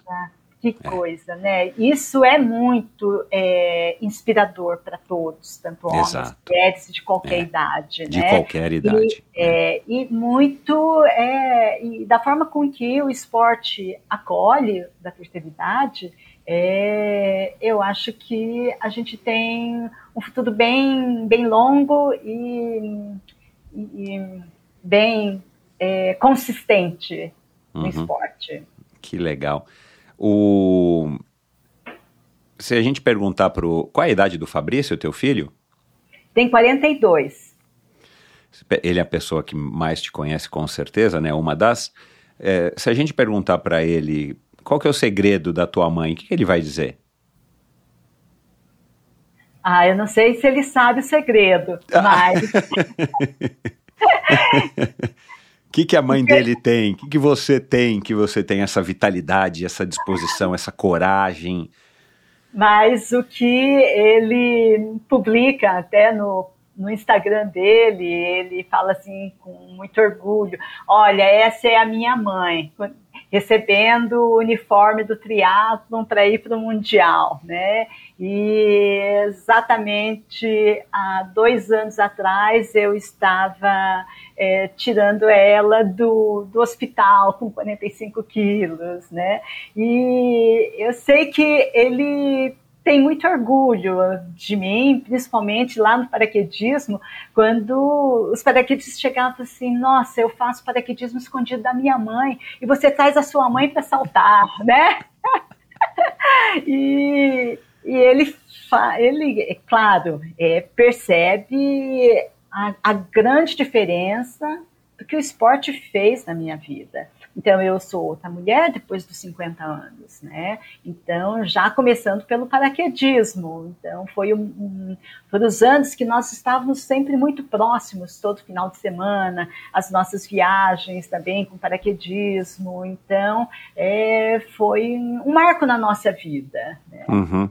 E que a gente se aproximou muito. E agora eu não sei se ele tem, sabe do, do, do segredo, não. Ele sabe que é, o esporte mudou a minha vida. É, e... Se ele não sabe, eu quero saber. Qual é o segredo? Do que, Michel? Dessa tua energia, dessa tua vitalidade, dessa tua disposição, coragem, vai enfrentar o mar, vamos lá fazer meditação para eu nadar você subiu o Kilimanjaro, você. Cara, é, é, é, nítido, né? Que você é uma pessoa. Quando, quando, quando eu fiz o primeiro contato, você falou, pô, mas você vai gravar comigo, né? Eu não sou galáctica, não sei o quê. Cara, mas você tem uma energia, uma disposição que inspira de fato, né? Assim, não, não são poucas, não, não são muitas as pessoas que pelo menos eu conheço, ou que a gente tem contato no dia a dia, que tem isso, né? Essa característica. É, mesmo não importa se seja com 40 anos ou com 30 anos, né? É um pouco mais comum, mas não é uma coisa que você encontra. Agora você, com 66, tendo levado essa vida que você levou, né?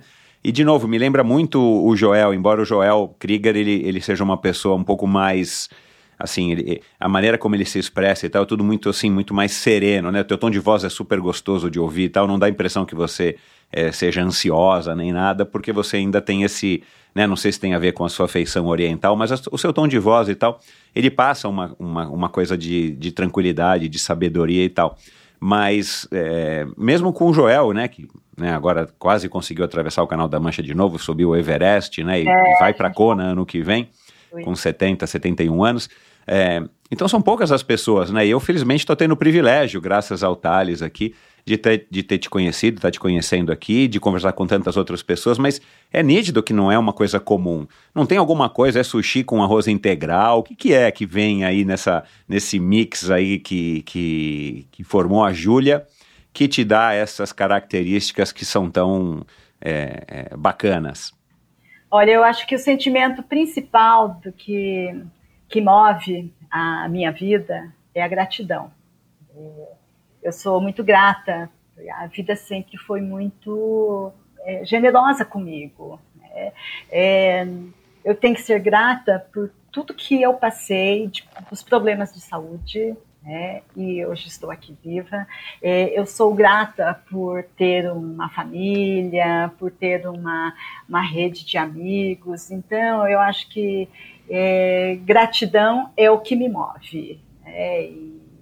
eu acho que eu preciso devolver isso à vida das outras pessoas, ao mundo, e é uma forma de gratidão a Deus, né? Uhum. E, então eu acho que essa, não sei se é ânsia ou se é essa energia de aproveitar é, é uma forma de, de agradecimento mesmo. Poxa vida, está surgindo essa oportunidade. Olha, quantas pessoas que gostariam de estar fazendo, de estar treinando, de estar correndo, de estar ajudando uma outra pessoa, gostaria de estar no meu lugar. Né? Uhum. Então, é, eu prefiro é, ajudar, colaborar é, e dar esse exemplo do que receber isso de, de outra pessoa. Então, ah, que bom, né? Eu tenho mais é que reverberar é, é, a, a, a volta, das pessoas à minha volta. Uhum. Achei, meu mundo é pequeno, é pequeno, né? Eu não tenho tanta influência como tem os famosos, mas eu acho que dentro do meu espaço é, eu consigo é, mudar um pouco a vida das pessoas. Eu vejo isso quando eu levo mais pessoas para o voluntariado, eu percebo, eu vejo isso quando uma, uma jovem me aborda na academia e fala assim, eu estou vindo aqui por sua causa, sabe? Então, Cara, eu acho legal. que... É, então, sabe, são esses... É, esses feedbacks que eu recebo é, que vale super a pena, sabe? Então, é você já parou para pensar? Você faz aniversário em fevereiro, não é isso? Acho que dia 13? 17 de 17, fevereiro. 17 de fevereiro. Eu descobri também no teu Instagram. Um, é, você já parou para pensar onde que você gostaria de estar daqui a 4, 5 anos, quando você tiver 70? Como é que você se imagina? Aos 70 anos, aos 70 anos, eu, eu, eu acho que vai ser uma, é, uma, uma virada de chave, porque eu vou estar no Age Group 70. Ah, Grande vantagem. Ótima vantagem. Sabe? A mulherada que se prepare. A mulherada que se prepare, porque. então, é eu não pretendo mudar de Maringá, mas eu, eu, pretendo continuar com as minhas viagens e com as minhas viagens sempre ligadas a um esporte. É, para 2024 eu já tenho um plano de ir para uma ultra trail de, de Chamonix Courmayeur, lá no Mont Blanc. Olha! Então já, já estou que com luxo. esses aí. É, então, é, agora é treinar, é, quero com 70 anos, é, quero estar com um neto, quero estar curtindo, continuando cuidar, cuidar da minha mãe, que espero que ela seja longeva como. 88, você falou, né? 88. Faz academia comigo, você te ver que bonitinha, sabe? Que ela privilégio. vai nas competições de triatlon, é, ela chega antes da natação, para nos ver, eu e meu irmão, largando na natação. E eu, quando chego muito, muito mais tarde que o meu irmão, ela está lá, sabe? Me esperando, chegando na Que corrida. legal, que privilégio. É, é um privilégio, sabe? Ter ela aqui por perto. Então, eu quero.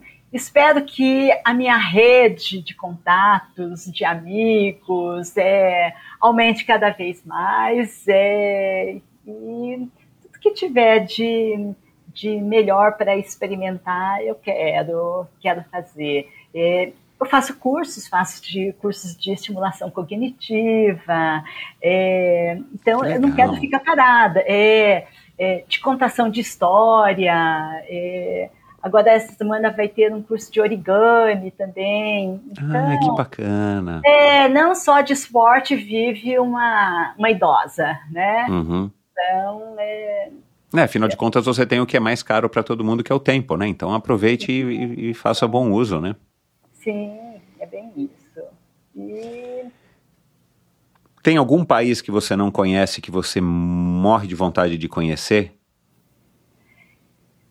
eu tenho curiosidade e provavelmente seja as ah, quando eu quando eu achar uma prova, alguma coisa assim, talvez eu me eu seja incentivada é, é o Cazaquistão. Ubersk, Ah, Uberskistão. que legal! Aqueles Nossa, que que diferente! Aham. É, aqueles que estão lá. Turcomenistão. É, isso. Na volta da Aurora Boreal, é, eu voltei com um piloto de aeronave que trabalha numa companhia lá no Cazaquistão. E ele estava falando as coisas legais. Que é, legal! nossa, uns, umas expedições que existem lá, sabe? Uhum. E, e acendeu já um sinal verde lá para aquela banda ali. E, eu, eu pretendo é, descobrir por esses, es- essas bandas aí. Que legal, que bacana. Nunca conheci também ninguém que, que tivesse vontade de ir para o Cazaquistão. Legal. Júlia, para terminar, é, qual que é a melhor coisa de envelhecer? Né? Envelhecer não de ficar velho, mas de adquirindo essa experiência, essa, essa rodagem né? de, de vida é, e chegar nos 66 anos em plena forma e super ativa como você está e tal. Assim, o que que, que, que, que, que tem sido, o que, que é a coisa que você mais valoriza que você tem é, é, e você está levando né, dessa vida até hoje? É, é a vivência, é o conhecimento, são as experiências, é ter a, a, a certeza de que veio para a vida não a passeio, mas sim para escrever a sua história. E é, independente do dia, eu quero sempre que aquele dia seja uma página dourada da minha vida. Então, é, eu, eu prezo muito é, a vida. Eu acho assim que é um dom é, inimaginável, um dom um presente de Deus para quem está aqui. Então, é, é, essa minha é o meu desejo, sabe, de viver intensamente. E Muito legal. intensamente, mas é, pen- pensando também no no mundo, né? Porque nós é, nós somos é, somos os responsáveis para não só deixar um mundo melhor para os nossos filhos, mas sim filhos melhores para o mundo. E, independente de nós termos um ou não ter filho, é, os nossos exemplos vão ser os nossos filhos. Então é isso, deixar filhos melhores para o mundo. Muito bacana. E esse trocadilho de palavras, né? Você fez um num, numa das mensagens que você me mandou, que se você me permitir, eu vou, comer, vou, vou querer começar a utilizar a partir de agora aqui no Endorfina, é? Que você escreveu para mim no final. Você percebeu que na nossa conversa, é, é, a nossa conversa não foi sobre o que eu fiz no esporte, mas o que o esporte fez na minha vida, né? O Endorfina é muito isso, né? É bem E é por isso que eu resolvi te convidar, né? Não é porque você ganhou alguma medalha ou deixou de ganhar, ou por isso ou por aquilo, mas pelo, pela transformação que o esporte trouxe na sua vida. O endorfina é muito sobre isso, né? Sobre é, a transformação que o esporte traz na vida do ser humano, principalmente do ser humano moderno, né? Que é onde a gente está aqui inserido hoje no, no contexto da humanidade. Mas, é, se você me permitir, vou querer começar a usar isso aqui também é, Claro. como uma frase para os meus outros convidados, porque eu achei sensacional. Júlia, muito obrigado, adorei, fantástico, cara, que Ai, exemplo. Olha, eu tô aqui super mais motivado ainda do que a minha própria motivação já tem, que eu já tenho, porque a tua- o teu exemplo é fantástico, parabéns. Bastante saúde para você, bastante realizações. Viaje muito, curta muito, que você realize os seus sonhos e que a gente possa voltar a conversar aqui em breve, depois dessa prova de Chamonix ou de qualquer outra aventura que você vai fazer no Cazaquistão ou na Mongólia ou em qualquer outro lugar. Tá bom, muitíssimo obrigado, Michel. Obrigada, Thales, pela indicação. Fiquei assim, muito, muito, muito feliz de estar aqui no seu podcast. Que bom, foi um privilégio enorme. Muito obrigado. Ai, obrigada. Tchau. Tchau. E é isso, muito obrigado pela sua audiência. Espero que você tenha curtido essa história, essas pílulas, eu falei aqui no começo do episódio, essas muitas pílulas de sabedoria que é, a gente teve agora aqui a oportunidade de ouvir e aprender com a Júlia. Eu acabei esquecendo de perguntar aqui no ar para ela sobre o Instagram dela, mas eu sei qual é, eu vou compartilhar no meu post, no post do meu desse episódio no meu site, no post desse episódio lá no meu site, que se você não conhece é o endorfinabr.com, endorfinabr.com. Aliás, lá você pode ouvir a esse episódio, a todos os episódios, tanto em forma de áudio quanto em forma de vídeo. E tem um link do, do YouTube embedado no próprio post, ou você tem lá um, um atalhozinho para ir para o meu canal no YouTube, Endorfina TV com Michel Bob. Lá também você tem um link para ir direto para o meu perfil no Instagram, que é o Endorfina BR.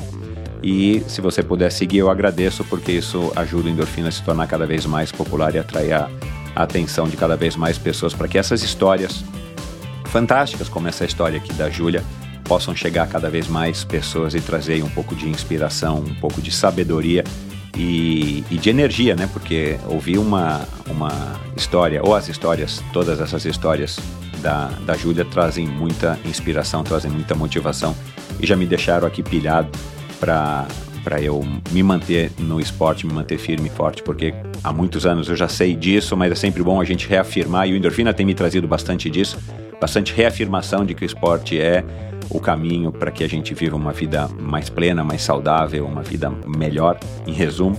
Então, siga o Endorfina no arroba EndorfinaBR no Instagram e siga o Endorfina no seu agregador de podcasts da sua preferência ou no YouTube, o que você preferir. Bom, a gente falou aqui do Thales, quero agradecer mais uma vez o Thales que fez essa super indicação. É, Joel Krieger já esteve aqui também, é um, um, uma história muito similar, como eu falei aqui no ar com a Júlia, uma história muito similar.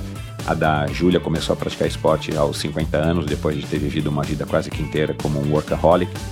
A Manuela Carmona, não falamos aqui, mas era uma paraquedista, foi a primeira paraquedista que esteve no Endorfina e é uma triatleta executiva do Banco Itaú.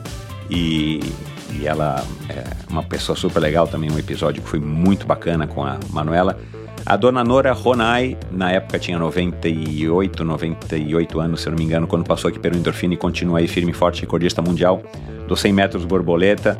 A gente falou da Fernanda Keller, que teve por aqui e agora acabou de participar do 20, da 27ª vez dela só no Ironman do Havaí, ela que completou 60 anos agora no começo do mês.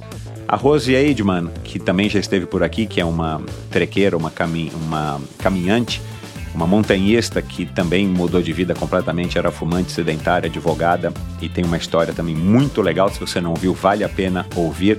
Ela fez diversos trekkings, é, principalmente na Europa, mas ao redor do mundo, e se descobriu uma nova mulher, já também numa idade já mais para lá é, dos 50 anos de vida. E o Edmundo Foschini, lembrei dele, também foi um dos primeiros convidados do Endorfina, um amigo meu de muito tempo, que é, na época acho que estava com 66 ou 68 anos de idade. E quando a gente gravou, e também um super nadador, nadador de ultramaratonas aquáticas e com várias realizações e vários sonhos ainda. É, faz tempo que eu não ouço falar do Edmundo, eu preciso ver se eu resgato o número dele que eu perdi. Mas é um episódio que vale muito a pena ouvir se você não ouviu o Edmundo, Edmundo Foschini. E é isso, muito obrigado pela sua audiência. Lembre-se, endorfinabr.com, além de você poder ouvir e assistir aos episódios e conferir os links para as redes sociais e para alguns outros podcasts, para algumas matérias, algumas notícias, onde uh, eu acho que são, que são relevantes, que eu acho que são relevantes serem compartilhados, estão logo após a descrição dos, dos, do, descrição dos convidados, descrição do, do, dos episódios, você confere lá. Então, se você quiser ir de novo é, conhecer a rede social e mandar um alô lá para Júlia. Aliás, eu, eu, recomendo, mande um alô para ela dizendo o que, você achou mais legal, o que, você queria, o que, você gostaria de perguntar, se você tem algum caso na família, se, enfim, entre em contato com ela, tenho certeza de que ela vai gostar. E para saber a rede social dela e de todos os outros convidados, basta ir no endorfinabr.com e lá no episódio digita lá o nome, né? Júlia Nakagawa digita lá o nome da Fernanda Keller, digita lá o nome Joel Krieger, Otales Camargo, né? Todos esses convidados que eu citei aqui agora que já passaram pelo Endorfina. Aí depois da descrição, depois no vídeo do YouTube, tem lá um link para vários links e links para as redes sociais desses convidados. É, no meu site você também pode assinar a newsletter semanal, toda sexta-feira eu envio com é, pílulas também de, quem sabe, né, minha pretensão de estar tá inspirando você de alguma maneira. Lá também você pode se informar como apoiar esse projeto financeiramente. E sobre o Endorfina ao Vivo, que é um projeto onde eu levo o Endorfina para sua loja, para sua empresa, para o seu negócio, para sua fábrica, para os seus clientes, para os seus alunos, é, para trazer também ao vivo ali através de convidados que você escolhe é, lições e aprendizados é, para esse público. Então é isso. Muito obrigado pela sua audiência e até o próximo episódio do Endorfina Podcast. Obrigado. Tchau. E hoje eu trago aqui uma dica muito importante da Pink Chicks, que é patrocinadora do Endorfina. Quero falar aqui sobre um dos problemas que mais afeta as pessoas que se expõem muito ao sol, que é o melasma. A constante exposição aos raios ultravioleta sem proteção solar adequada faz com que nossa pele aumente a produção de melanina, e isso pode causar o surgimento de manchas na pele, como melasma. Esse é um problema muito comum, principalmente entre as mulheres que praticam esportes ao ar livre. Para evitar que esse problema ocorra, é muito recomendado a utilização de protetor solar com alto fator de proteção. Nesse sentido, a Pink Chicks é referência nacional, pois possui o protetor com maior fator de proteção UVA do mercado. Além da alta proteção, os produtos ainda são muito resistentes à água e ao suor, o que garante maior durabilidade na pele e mais segurança para quem pratica atividades físicas com exposição ao sol. Os protetores da Pink Chicks combinam filtros químicos e físicos e por isso oferecem uma proteção completa. Estão disponíveis em versões incolores e com base, para quem busca cobertura e uniformização do tom da pele. É importante ressaltar que até mesmo nos dias nublados e chuvosos, a incidência de raios UVA permanecem altas e por isso devemos manter a aplicação de protetor solar em nossa rotina. Para conhecer um pouco mais sobre a Pink Chicks, é só acessar o site pinkchicks.com.br barra endorfina. Se você é ouvinte do Endorfina e você está ouvindo aqui, você é, digite o cupom Endorfina Pink, faça suas compras, coloque lá antes de, de ir para o pagamento Endorfina Pink no campo do cupom e você vai ter um desconto para receber os produtos aí na porta da sua casa e você estará não apenas comprando produtos de altíssima qualidade e se protegendo eventualmente também contra o melasma, mas contra todos os efeitos dos raios UVA e UVB, você ainda ajuda o endorfina. pinkchicks.com.br barra endorfina, utilize o cupom endorfinapink e siga arroba pinkchicksbrasil no Instagram. Desafios e conquistas fazem parte de uma jornada de quem ousa se superar a cada dia. A jornada Pro com a triatleta profissional Pamela de Oliveira chegou ao seu final no domingo, dia 14 de outubro, quando ela foi a melhor brasileira a concluir o Mundial de Ironman do Havaí, uma prova que foi fantástica do início ao fim e contou com a participação exclusiva de mais de duas mil mulheres, entre elas 63 atletas brasileiras. Desde agosto, trouxemos com toda a energia e de forma inédita os bastidores da preparação da Pamela em sua participação nos mundiais de Ironman 70.3 e agora do Ironman. O apoio da probiótica foi fundamental para que a atleta pudesse chegar na sua melhor forma física e como uma maneira de reforçar o seu incentivo ao protagonismo feminino, 10% de todas as compras realizadas no site da Probiótica utilizando o cupom ALMATRI serão revertidos para o projeto Prociclis, que foi uma escolha da própria Pamela. E você, ouvinte do Endorfina, ainda ganha 20% de desconto nos produtos da probiótica utilizando esse mesmo cupom. Anota aí, Almatri, tudo junto. Vá lá no site da Probiótica, probiotica.com.br, faça suas compras e ganhe um desconto de 20%, além de estar ajudando o projeto Prociclis. E siga no Instagram, probióticaoficial. Obrigado por ouvir esse episódio do Endorfina. Acesse o endorfinabr.com, vá no post do episódio de hoje para conhecer um pouco mais sobre o meu convidado e alguns assuntos abordados em nossa conversa. Lá você ainda encontra todos os episódios do Endorfina. Siga o Endorfina BR no Instagram e confira imagens inéditas e inusitadas dos meus convidados.